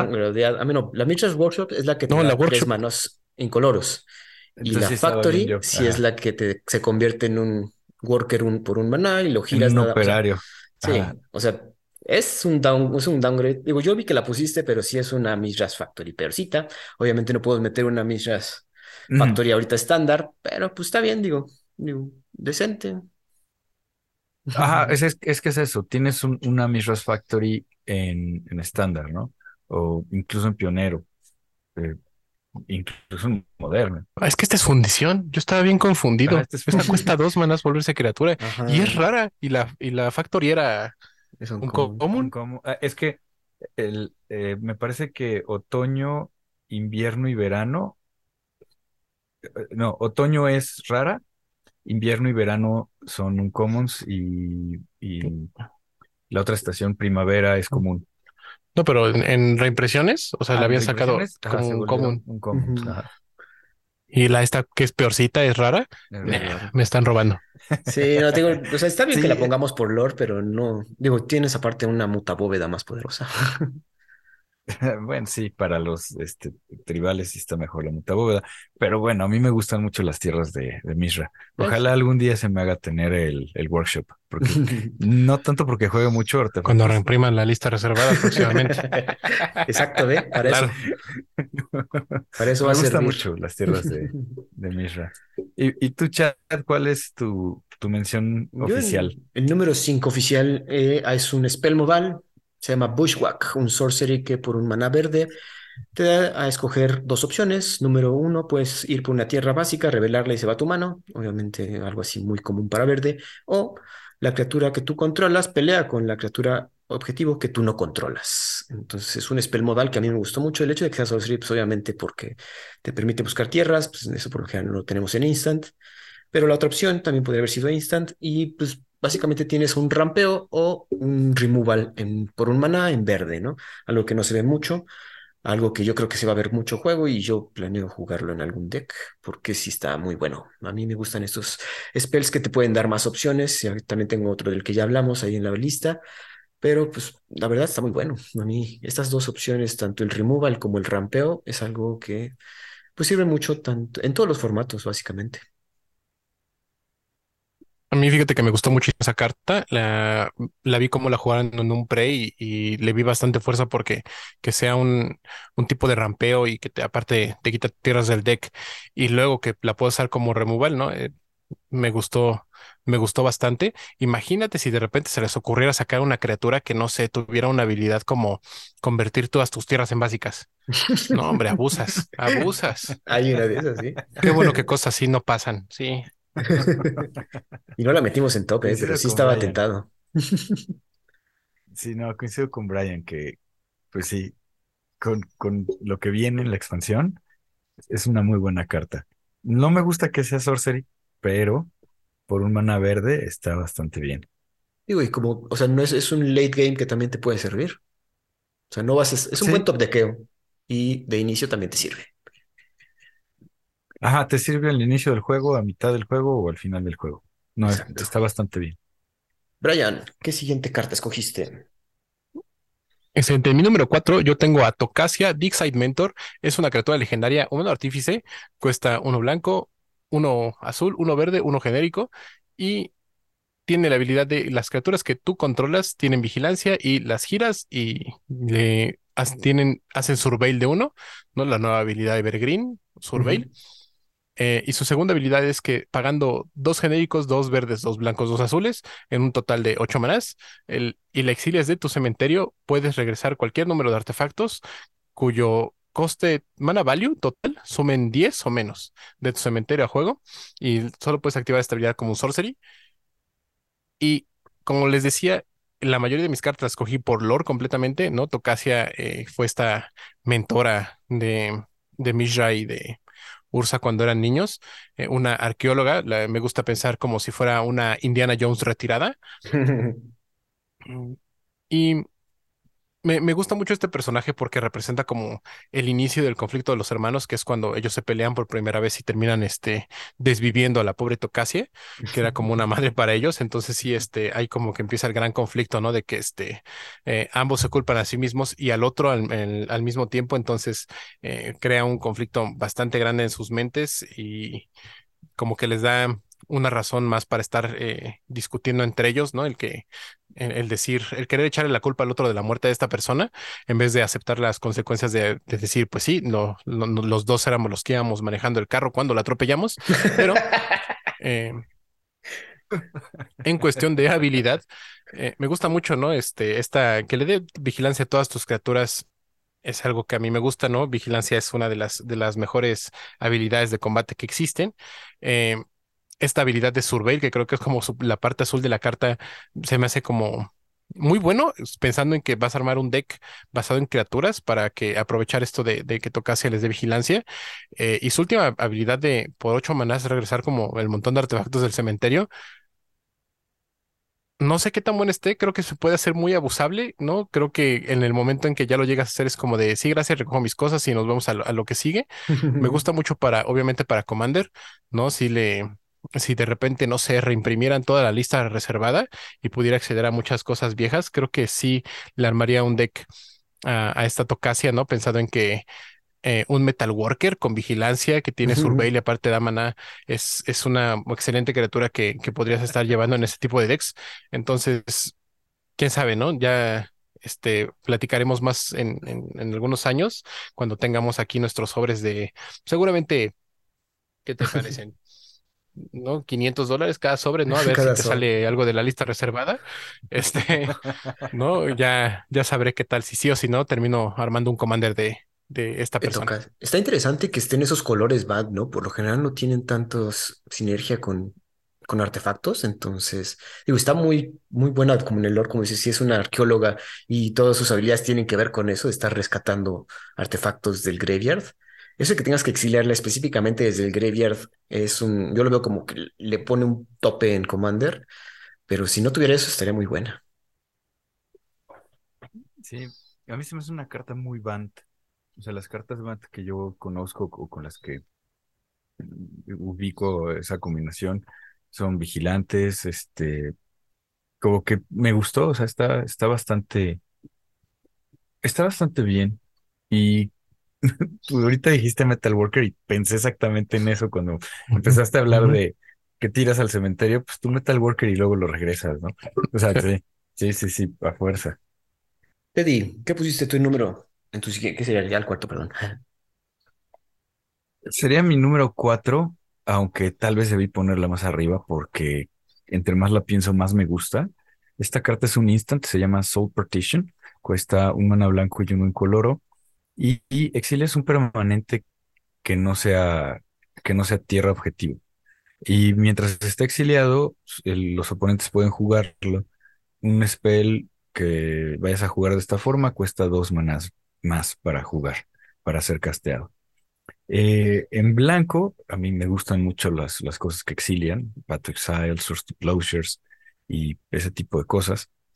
Y esta carta, yo le platicaba a Brian que la veo como una especie de, de delay en blanco. No hace counter, pero remueve por, entre todos, entre comillas, estrictamente dos turnos, un permanente, ¿no?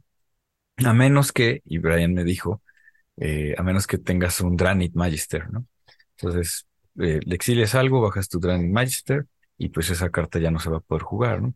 Hasta que se quiten el, el Oigan, Dranit o y creo algún que efecto que, que te impida, ¿no? Creo que no están viendo también que puedes exiliar cosas tuyas y salvarlas de algún removal y volverlas a jugar, porque el, el tax que te pone solo es 100 oponente, entonces tú no vas a pagar ese tax. Es solo, así es, es solamente para oponentes. Sí, sí, la carta se me hace que está bastante versátil. Me gusta que exilie, es un, es un removal. Se me hace mejor que Oust, se me hace mejor que, que las, las cartas que cuestan Ah, pero no es mejor que Swords of pero, Entonces, no, no sirve. no, no, pero no, no. No, las que cuestan uno blanco que son sorceries. Me faltó aclarar que sí, Source of Closures es mejor. Incluso creo que Path to Exile es mejor, aunque eh, cada vez le- le- a la gente le gusta menos darle tierras a- al oponente. Es porque tal vez no juegan con Armageddon, pero el- esta carta se me hizo que estaba muy padre. Me, me gustó mucho, ya la, ya la conseguí, ya la tengo en mi deck de, de Geist y estoy considerando si la meto en mi Alela o la meto en Kalia o, o en algún otro deck porque me, me gusta, está padre. También el hecho de que sean permanentes está bueno porque te puedes llevar, obviamente, esos encantamientos o artefactos que siempre andan jodiendo. Entonces, eso está bueno. Y digo, yo ahorita le- no me había dado cuenta de ese uso que puedes exiliar tus cosas, por ejemplo, tu Yorion, para que él se salve y regrese y vuelva a blinkear o cosas así. Shenanigans le dicen. Shenanigans. O que nada más lo hagas pa- para volver a abusar de la habilidad de Yorion. O sea, sí, sí tiene bastantes usos la carta. Creo que es un muy buen removal, bastante balanceado para los tiempos de ahorita. Y creo que si siguen sacando efectos tipo Dranit Magistrate en, en un futuro en, en estándar, en pionero para, o moderno, esa carta solamente puede ser- llegar a ser más, más útil. Entonces, ahorita yo, yo, yo, Brian, les estoy diciendo a todos nuestros escuchas que si pueden conseguir cuatro de una vez se los consigan porque creo que están baratísimos. Entonces, es el momento. Es otra cosa, están bien baratos. O sea, creo que la versión foil cuesta 79 centavos. Pero fue no, está ¿Ves que te van a descalificar? Ah, bueno. Pero es que no es de Secret Lair, viene en expansión. Sí, no, ya consigue todo foil. O sea, ya Cuatro foils. Y, y bueno, chat, ¿cuál fue, cuál sería tu, Yo tu mención en, número cuatro? en mi mención número 4 escogí a otra leyenda, Loran of the Third Path, una humana artificer, legendaria obviamente, cuesta uno blanco y dos incoloros, tiene, es una 2-1, tiene vigilancia y tiene esa habilidad de Reclamation Sage que hacía falta en blanco, obviamente no, que cuando Loran of the Third Path entra al battlefield destruye hasta un artefacto o un encantamiento objetivo.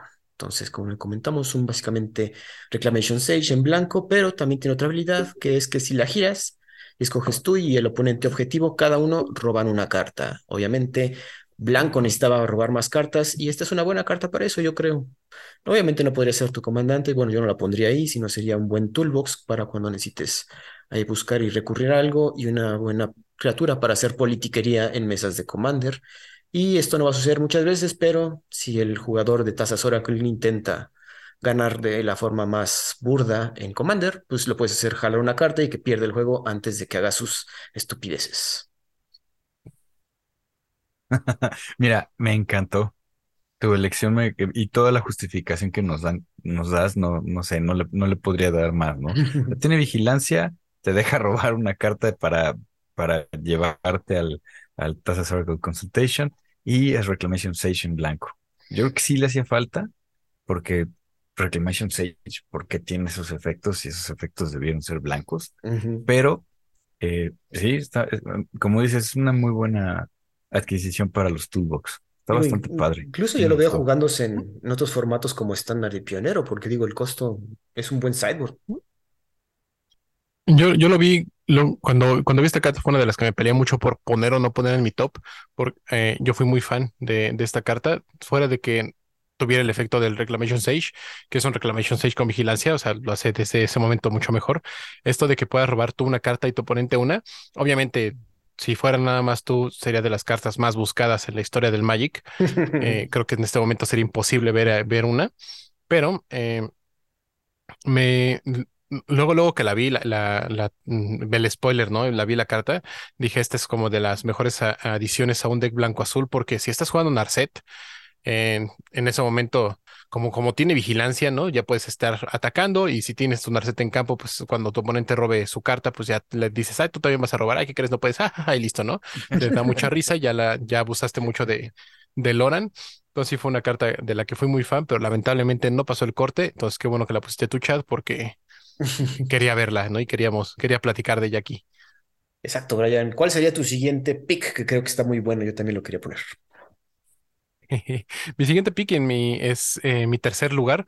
Eh, fue Geeks Jagomot Praetor. Eh, una criatura legendaria Prix Praetor, cuesta dos negros, uno genérico, es 3-3 y tiene la habilidad de que siempre que una criatura hace daño de combate a uno de tus oponentes, su controlador puede pagar una vida y si lo hacen puedes robar una carta. Y su segunda habilidad es que pagando cuatro genéricos, tres negros, descartas X cartas de tu mano, exilias X cartas del tope del, deck de tu oponente y puedes jugar esas cartas, eh, hechizos tierras de las cartas exiliadas sin pagar su coste de mana y yo desde que lo vi, supe que era una de las mejores cartas que iba a salir en la Guerra de los Hermanos, que le iba a traer eh, este efecto de tipo, ¿cómo se llama? Edric. Edric, ¿no? El azul, el de Commander. Ajá. Tipo de Edric. este, este efecto de Edric que le da a todas tus criaturas el hacer daño y que pues vas a pagar una vida, vas a robar una carta, lo cual no importa porque la nueva serpiente eh, con prototipo tiene lifelink, entonces también vas a ganar vida. Eh, se me hizo muy, muy, muy bueno, muy, muy, muy, muy, muy, demasiado bueno. Este, más en eh, pensando en que ya existían los decks agro mono negro en, en estándar que se están tratando de probar en pionero. Eh, yo le aconsejé a muchísima gente que lo consiguiera en cuanto saliera, porque creo que ahorita todavía sigue a un precio decente, pero ya estoy viendo cómo la gente lo está tratando de conseguir por montones, porque sí es una carta muy buena. Em, eh, últimamente lo he visto más en juego. sí se abusan bastante de su habilidad y no nada más eso de que tus criaturas hagan daño y robes su, tu, tu cartita, porque también sirven mesas de commander, ¿no? Haciendo que tus, que no te estén atacando a ti, están atacando a tus demás oponentes para que también tus, eh, los demás jugadores roben cartas.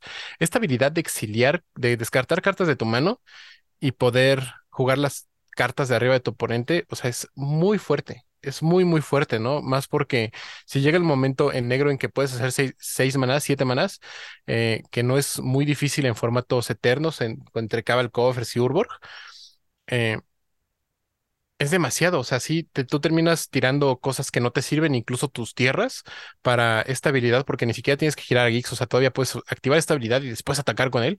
Entonces eh, he visto de repente juegos en arena, ¿no? En, en, transmisiones de Twitch o en, YouTube, donde terminan usando la segunda habilidad de Geeks porque pues pueden y están un poquito atrás y terminan jugando la carta eh, bomba, ¿no? Del, lado del oponente eh, o sus mejores cartas o le quitan el, robo que él necesitaba. Muy buena, ¿no? Este, que tenga esa habilidad que también eh, va a ser que los, mientras tú tengas maná, tus oponentes no puedan jugar tutores que manden al tope, porque si no, tú puedes este, quitarles esas cosillas que ellos busquen. Me gusta mucho, o sea, creo que es una carta muy, muy fuerte, creo que es una excelente carta para representar lo que era Geeks en la historia y ya me escucharon, ¿no? O sea, si pueden conseguirla de una vez, consíganla porque después va a escasear. Ahorita todo el mundo ya la está consiguiendo por cuatro. Pero Es que está y súper ya, quebrada, ¿verdad? ya está en 15. Sí, ya está. ya anda en 15 y en otras versiones, al menos en Star City Games, no hay. No Está hay. la versión más barata, ¿no? En, en 15 dólares. Una, Y, un mejor sí, sea, ¿no? es que Fíjense Sí, que o sea, Tibna. pi- piensa en esto.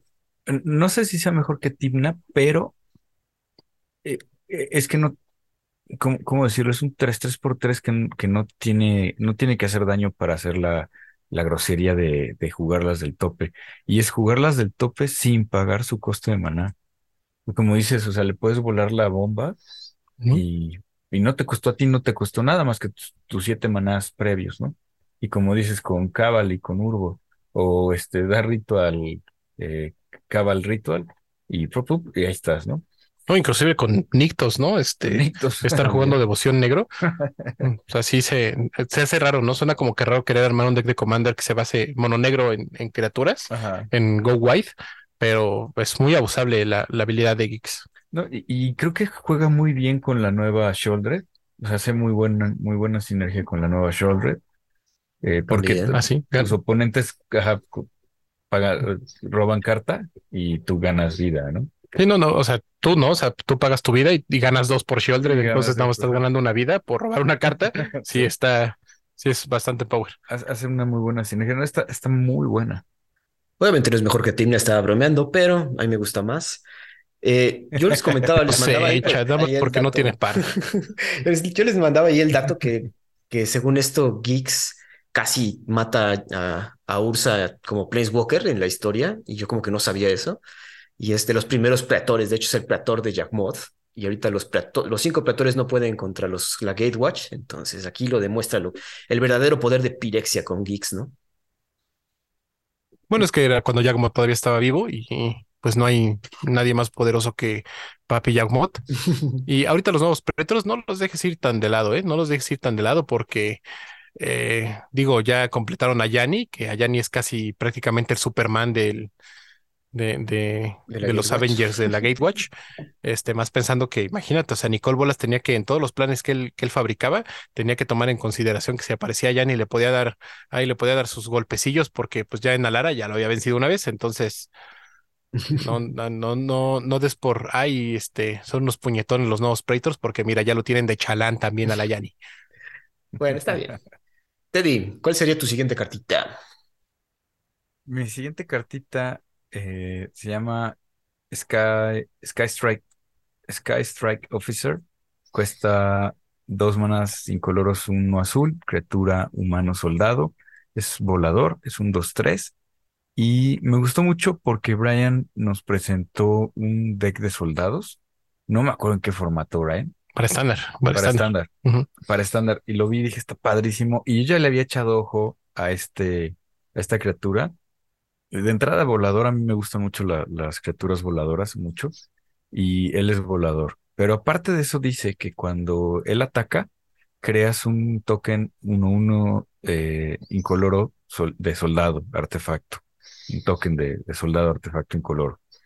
Y puedes tapear tres soldados que tú controles y, y robas una carta.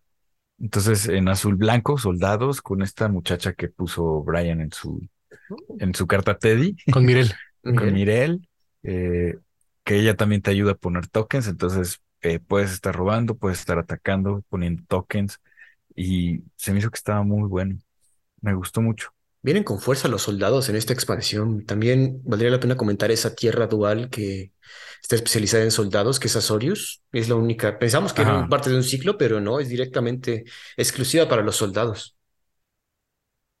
Que fíjate que en ocasiones anteriores nos habían dado tierras similares, pero con elfos, y en el caso de azul blanco era con merfolk. Y aquí regresan a... ¿Sí te acuerdas, no? Sí, sí, sí, de la, En en Lorwyn. Lorwyn, ajá, en Lorwyn. No, es que aquí creo que no tuvo ningún acercamiento tribal la guerra de los hermanos. Creo que la única tribu, entre comillas voy a decir tribu, fue soldados, Ajá. eh, porque obviamente al estar en una guerra todo mundo es soldado. Entonces, este fue como que la única tribu en la que se basaron en, en la guerra de los hermanos. Es, ahorita está siendo muy popular, seguramente porque se escucha nuestro programa, escucharon mi emoción y dijeron, él sabe algo, él sabe algo y, y, y Soldados va a triunfar bastante. Yo lo estoy haciendo en arena, la verdad, con, con ese armado que les mandé. Eh, le cambié una cantidad de cartas, ¿no? Cambié unos Harbin por unos, este, eh, los lobitos que exilian. Ajá. Pero eh, ese, eh, en especial ese Sky Striker Officer se siente muy bien en el deck de soldados. Creo que es el, el soldado que me hubiera gustado tener cuando empecé a jugar Magic, ¿no? Porque Sí. poder girar mis soldados para poder robar carta es increíble, ¿no? Increíble, increíble, increíble. Y que el ataque y te, y te ponga un soldadito más. O sea, un 1-1 artefacto incoloro no suena como eh, como, como gran cosa, pero de repente tienes un lord soldado, ¿no? La misma tierra, este, Front Beach Fortress, si no mal recuerdo, se llama. Sí. Este, que le pagas cinco más, que habilidad que te lo olvida como a todo mundo, ahorita la arena, pagas cinco más y le sube más uno más uno a todos tus soldados. Eh, eh, muy, muy útil, o sea, muy bueno, ¿no? O sea, esos tokencitos de soldado terminan siendo bastante buenos, dan unas sinergias increíbles y este es un por cuatro en cualquier deck, porque, pues, aparte vuela, ¿no? O sea, Es lo, es lo que te iba a decir. La carta está muy bien hecha. Fortify Beach, Beachhead, ajá, se llama. Muy Y bueno. cuando entra esta tierra, cuando entra, eh, revelas una carta de soldado de tu mano si no entra tapeada. Entonces, si estás jugando como tú, a menos que ya controles un soldado. a menos que, que todo eso está mejor. O sea, Sí. porque si tú ya tienes un soldado en juego, baja sin tapearse. Y esta le, le pagas cinco manás y La giras y más uno más uno a todos soldados. está súper bien. Y el Sky eh, Sky Striker Officer, pues ya te va dejando ahí, este, hijitos. Oye, que no es el único. O sea, te iba a decir que, que tengo la impresión que salieron himnos en blanco. Ujú. Sal- salió un himno. O sea, viene fuerte y está padre. Sí, sí, te digo, soldados ahorita viene con muchísima sinergia, excelentes cartas en la guerra de los hermanos, o sea, la tribu sí estuvo bastante aprovechada, a pesar de que es un tema de artefactos, completamente el, el set, Ajá. esta tribu de, de soldados que, que es- creo que es una tribu que habían dejado muy de lado durante muchos años, Durante mucho tiempo. sí está ahorita bastante aprovechable y muy buena, ¿eh? Aunque este, si les he de, de dar un spoiler de lo que es jugar soldados, el Sky Strike Officer normalmente es el primer objetivo de cualquier removal. Claro. Sí, obviamente, Es que- porque la- las habilidades están muy marranas. Sí, está muy bueno. O sea, te deja robar y te pone, te pone cuerpos. Está muy bien. Y, En tu caso, vuela, desgraciado. Perdón, en mi caso, yo estaba viendo otras cartitas, perdón. Fíjense que escogí una carta de la que ya habla- hablamos en otros episodios, Brotherhood End. Brotherhood's End, perdón. Cuesta dos manas rojos, uno incoloro, un sorcery, que básicamente es un board wipe, que te, pero que es modal. Y esa modal es lo que está muy bueno, ¿no? Porque puede hacerle tres daños a cada criatura y a cada planeswalker o destruir todos los artefactos con mana value 3 o menos. Entonces, obviamente, esta, como comentábamos, estamos jugando ahorita Iset Phoenix. Por lo general llevamos ahí algún en sideboard Anger of the Gods o ahí Scorch Sun- el del Sweltering Sons, perdón. Pero vamos obviamente a cambiarlos por esto, por un par de estos Brotherhood's Ends, porque también, aparte de que le hace daño a los Planeswalkers, santos, algo que antes no se veía en estos spells que hacen daño. Y ahorita como hay mucho Teferi, mucho, ¿cómo se llama? Hay tu, tu- un Planeswalker favorito, la Wandering Emperor. Entonces esos tres daños vienen muy bien. Y destruir todos los artefactos de mana value 3 o menos, pues obviamente si tienen por ahí cosas tiradas como Blood Tokens, incluso artefactos criatura por ahí, que obviamente va a haber mucho en, a partir de este set, pues se los va a llevar. Y también esto va a servir mucho en Commander, porque obviamente todas esas rocas que ya jugaron tus oponentes en turnos primeros, pues van a tener que decidir si las mantienen ahí con este bonito spell, Brotherhood's End. Bueno, pues creo que ya ah, en, en el programa pasado hablamos muchísimo de esta carta. A mí me fascina. la- lo que más me gustó fue el arte. Es súper útil la carta en, en todos los formatos. Creo que es el mejor board wipe que han sacado en mucho tiempo en rojo. Ujú. Entonces, pues ya, ¿no? O sea, es, es un dos manitas arriba. Ya estoy Sí, buscando dos. totalmente de acuerdo.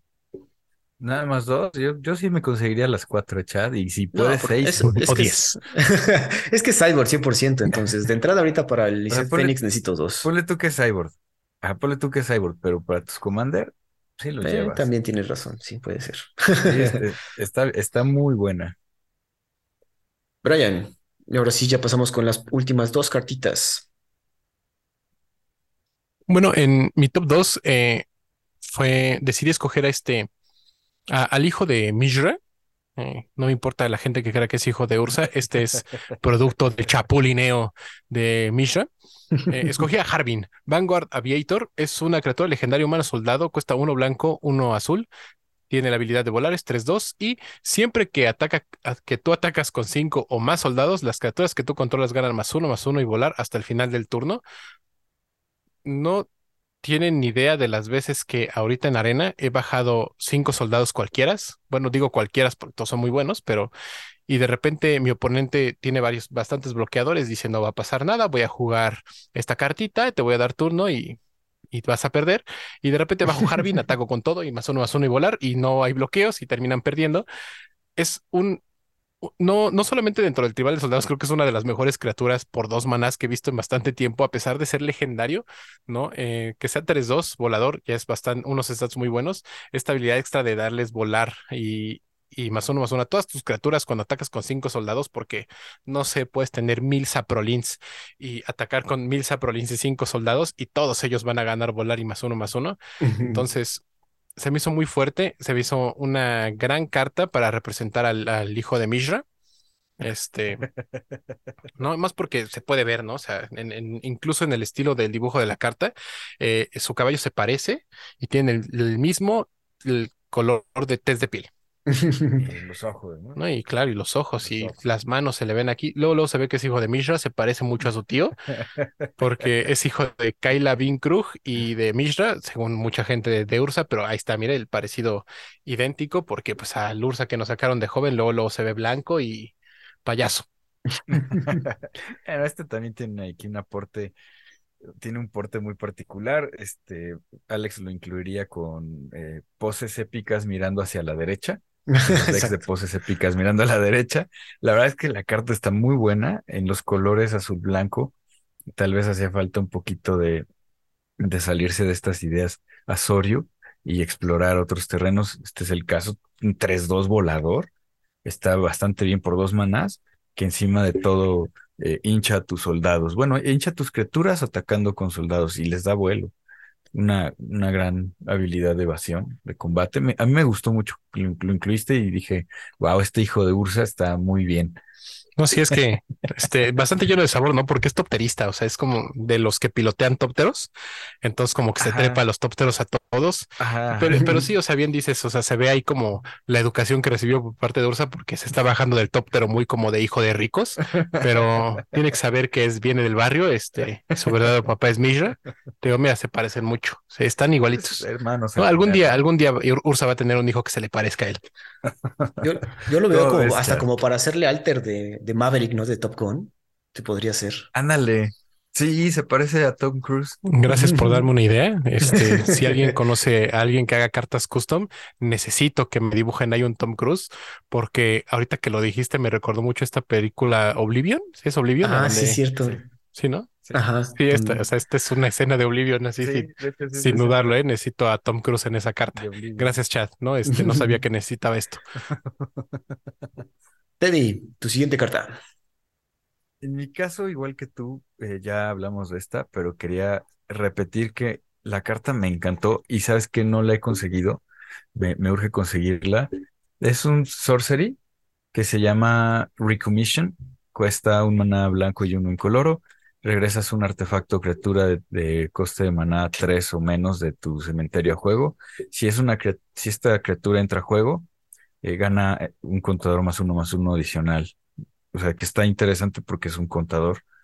No sé, me encantó. Eh, me recuerda mucho a Sabine's Reclamation. Es una carta que tampoco he podido conseguir, pero eh, Sabine's Reclamation es rara y es un poco mejor, estrictamente hablando. Me gusta más Reclamation.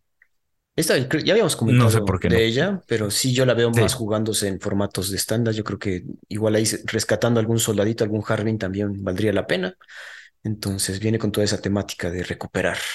Cositas, como dices, Es que fíjate, puedes, Adelante, ah, puedes re- re- regresar al, al Sky Strike Officer que le mataron a Brian, puedes regresar al, al O sea, puedes regresar un chorro de cosas. Puedes revivir a tu Talía, sí, ¿no? Es, es a, a tu Rafín. O sea, sí está muy bueno. Sí. Sí, la verdad, buena elección, Teddy. Y es común. Es común. O sea, y es común. Esa sí pueden conseguir la foil y va a estar baratona. Yo escogí un humano Artificer Scout. Ahí tiene tres tipos de criatura. Se llama Sarint Steel Seeker. Es, cuesta uno verde, uno incoloro, es un 1-2.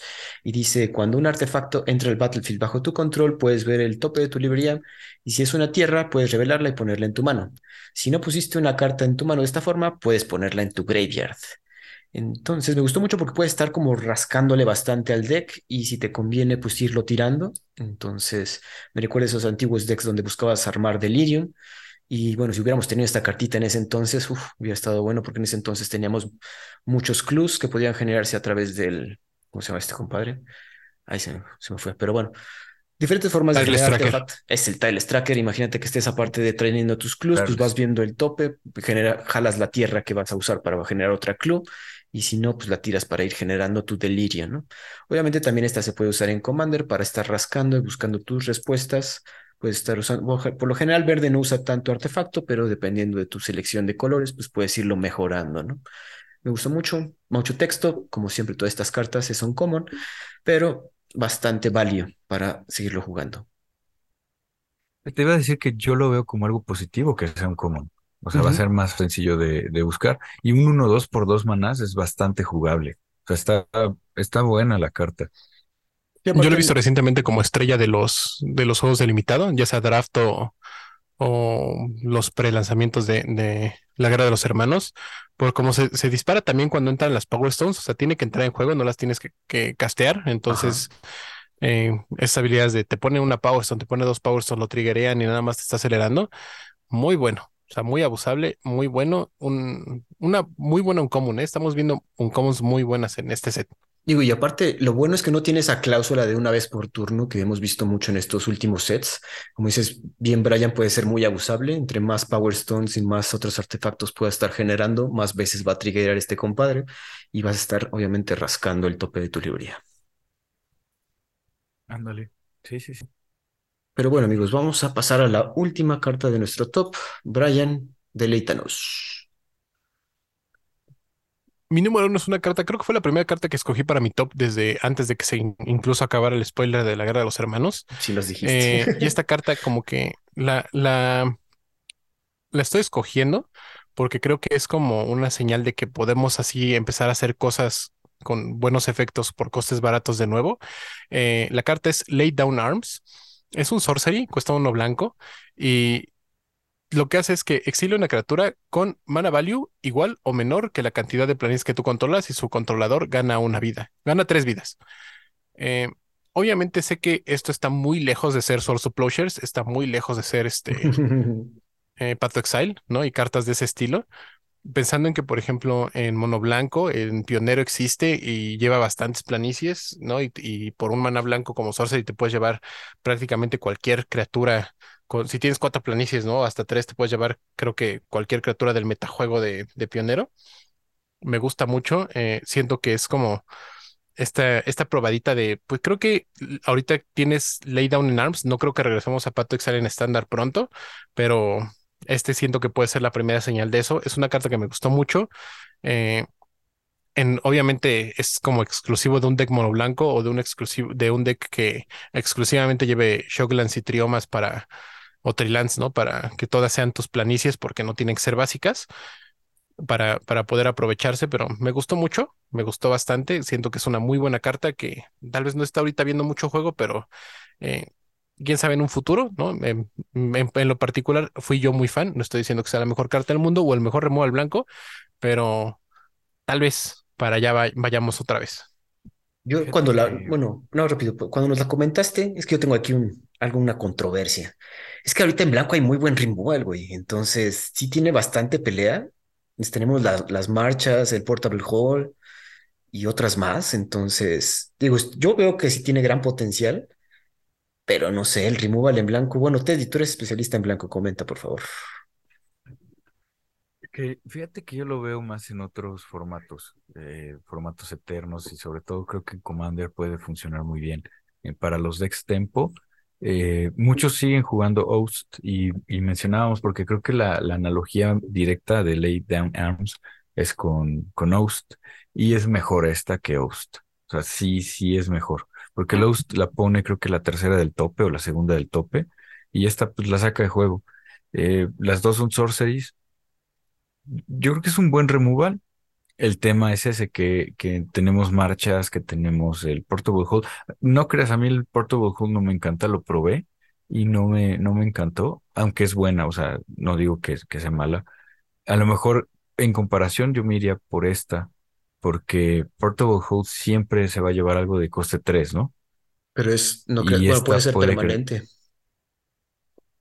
Puede ser, eso sí, o sea que puede ser permanente. Pero pues si te vas a llevar un permanente, tienes el, el que yo puse, el Soul Partition. Entonces. ¿Ves que te digo? eh, También si tiene vas a Soul ju- Partition. Es que muy bueno ese removal en blanco. O sea, obvia- obviamente, obviamente hay cosas mejores. O sea, si, si nos vamos a buscar este, cosas mejores, siempre va a haber, siempre van a existir. El removal blanco creo que es el mejor removal que existe en, en, en es. todo Magic, Sí. ¿no? Eh, y, o sea, digo, de- en- bien lo dijiste, ¿no? La marcha blanca que recientemente salió en Kamigawa es muy buena, ¿no? O sea, no. Yo, la no- puse porque a mí me gustó mucho, el arte se me hizo muy bonito. No, no es lo mejor, yo solamente creo que esta es eh, como Hay el que- de tal vez en algún momento regresemos a cards como Pato Exile, ajá. ¿No? Este, y Source to Plowshares. No, no, no porque agarre y me ponga a defender mi cartita que escogí y me diga, no, escogiste tu basura. No, Oye, no, discúlpame, chat. Pero es, es no, mi top y en nuestro top siempre el chiste es escoger lo que nos Exacto. gusta, no las mejores cartas. Sí. Nadie salga a comprar esta carta y ahí después cuando estén 20 dólares foil, porque no la mencioné en este programa, no vengan a reclamarle a chat. Eso sí. Y No, totalmente de acuerdo contigo, Brian. Al final es una carta que, que a ti te guste. Y la carta me gusta, o sea, la carta es buena. Eh, yo pienso que puede entrar muy bien en Dex Tempo y que puedes jugarlo más en Commander. Es- está bien, está, está buena. No, y ahora pregúntame si la voy a jugar en algo. ¿no?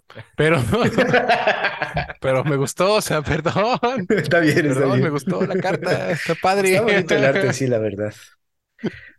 Teddy, Sí, sí. tu carta número uno. Y carta número uno, que en realidad no era la número uno, pero se volvió la número uno en este momento, es parte de un ciclo eh, y me gustaron mucho, o sea, me, me gustaron mucho como a Brian. Las cartas me gustaron porque se me hicieron que estaban bien bonitas. En este caso tenemos de ejemplo al, al Tower Worker, es una criatura artefacto Assembly Worker. eh, por tres manás es un 1-3, tiene reach, en este caso él tiene reach, y lo tapeas y te da un maná incoloro. Y si tú controlas otra criatura llamada Mind Worker and Power Plant Worker, añades tres manás en lugar, ¿no? En lugar de, solamente uno. Entonces es esta recreación de las tierras de Ursa, la Power Plant, la mina y la torre. Y aparte de todo son Assembly Workers, o sea que si tapeas tu Mishra's Foundry, ganan más dos, más dos. Oye, Más uno, más uno. Más uno, más uno. Ganan andas, más uno, más andas uno. muy fan del proletariado, estoy viendo, ¿eh? Puro worker. Puro worker. ¿Sabes qué? Te voy a decir algo. Me encantan los assembly workers. Cuando yo empecé a jugar en Time Spiral, eh, salieron, salió la carta de assembly worker y tenía mi carta de Ursa que le pagaba siete manás y te ponía un assembly worker. Y, y no sé, me empezaron a gustar mucho todos los assembly workers. Decía, ay, un día voy a tener mi deck de assembly workers. Ese día ha llegado. Voy a armar Exacto. un deck de puro assembly worker. Sí, sí, creo que esa, esa idea de tener este, pues máquinas eh, que realmente son como esclavos, es muy blanco de tu parte. ¿no? Eh, Porque siempre ves no, el lado porque eso no, no estoy viendo el lado negativo, la verdad está padre. O sea, a mí también me gustaron mucho esas cartas. Aplaudo, ¿no? Que, no, y, y- a ver, ¿no? Hay que dejar bien en claro que nuestros tops, así están, en- no están en un orden específico, no es como que la número uno sea mi carta favorita de, de, de cada expansión de la que hacemos top. O sea, son nuestra, nuestras cinco cartas favoritas, o en el caso de Teddy, las 26 cartas favoritas de, de la expansión. Sí, sí. No, pero en, en lo particular yo también los vi y dije, qué bueno, porque este, yo me la pasé, dice y dice que iban a reimprimir las tierras de Ursa, cosa que no pasó, este, y seguramente por eso también cayeron las acciones de Hasbro, pero, Pero sí van a imprimir la torre, ¿no? ah, pero en, en Jumpstart, no cuenta, eso es, eso es Ajá. otra cosa, ¿no? Pero yo decía para estándar, ¿no? Y que te hayan sacado estas, en vez de las tierras, estas criaturitas que sirven bastante en, en limitado, ¿no? Si llegas a conseguir las tres, está muy padre. Eh, me gustó mucho, o sea, que, que sí le den así como el que el giro a, a, a las tierras, ¿no? Porque seguramente alguien, ¿no? Alguno de los fanáticos de Pauper, que sabemos que la gente que nos escucha no es tan fanática de Pauper, ¿no? Pero va, va a jugar Sursatron con sus Ursa Workers y, se la va a pasar super bomba mientras su oponente le hace Gurma Gangler en turno 2 o cosas así, ¿no? Pero Nada más quería comentar que en este caso es el Tower Worker, pero el, el de la mina lo tapeas y ganas vida. Y Ajá. El, y el otro que ¿se da poder o se le ponen contadores si tienes a los tres? ajá, se le, se, le pagas tres, ¿Cinco? No, sí, tres. cinco, no, sí, cinco, le pagas, ¿Le pagas tres? le pagas, él, él cuesta cinco, es un 4-4, y le pagas tres, y él gana más dos, más dos hasta el final del turno. Y si controlas los tres, le pones dos contadores en vez del más dos más dos. O sea, están muy buenos. O sea, sí, cuando tienes los tres sí hacen cosas así bastante, este, pues padres, ¿no? O sea, sí, sí, sí, padres, sí, sí. como que únicas. Ajá, chuscas, ajá, entonces sí, únicas, sí, sí. Sí está, sí está raro, ¿no? Así como que de repente, pues, si tienes a alguien que trabaja en una mina, en vez de excavar, te da vidas, ¿no? Y bueno, está bien. Si tienes a, alguien que está limpiando la torre, Sí, ¿no? Este, Este, te da da ¿no? Sí, ¿no? claro.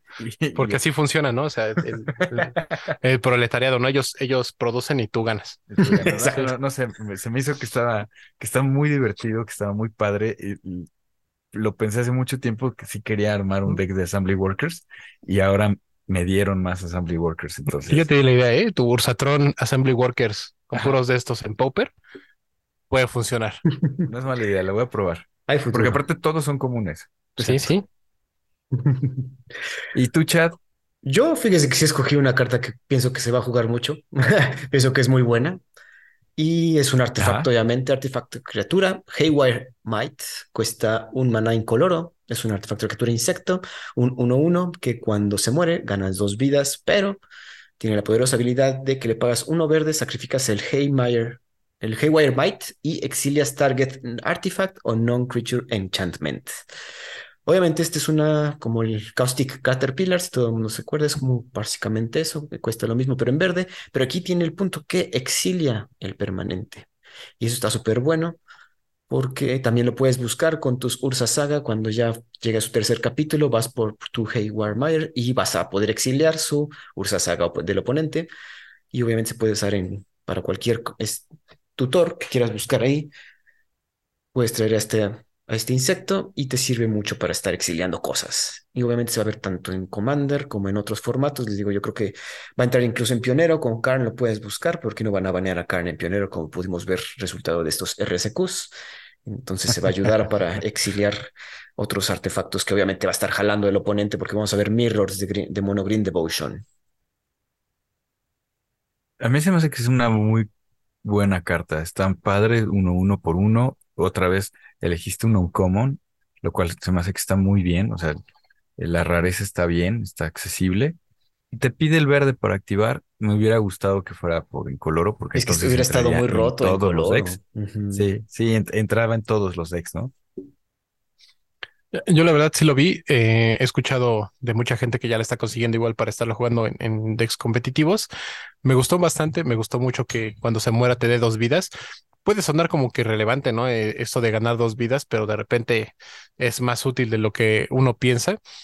Que cueste uno verde su habilidad, creo que nos demuestra que Wizards aprendió con cartas como Dismember, que si todos los decks la pueden llevar, todos los decks la van a llevar y nada más tiene mucha fuerza. Entonces, sí me gustó que fuera un mana genérico. eh, sí me, gust- me gustó muchísimo que la habilidad costara uno verde, que Exilie lo hace bastante útil. Entonces, eh, y qué bueno que la me- una de las armas en contra de la Ursa Saga sea algo que puedes buscar con Ursa Saga. Exacto, eso fue lo que más llamó la atención. Si no, así para que tu oponente cuando le exilie su tierra diga, oh no, la ironía, Dios mío.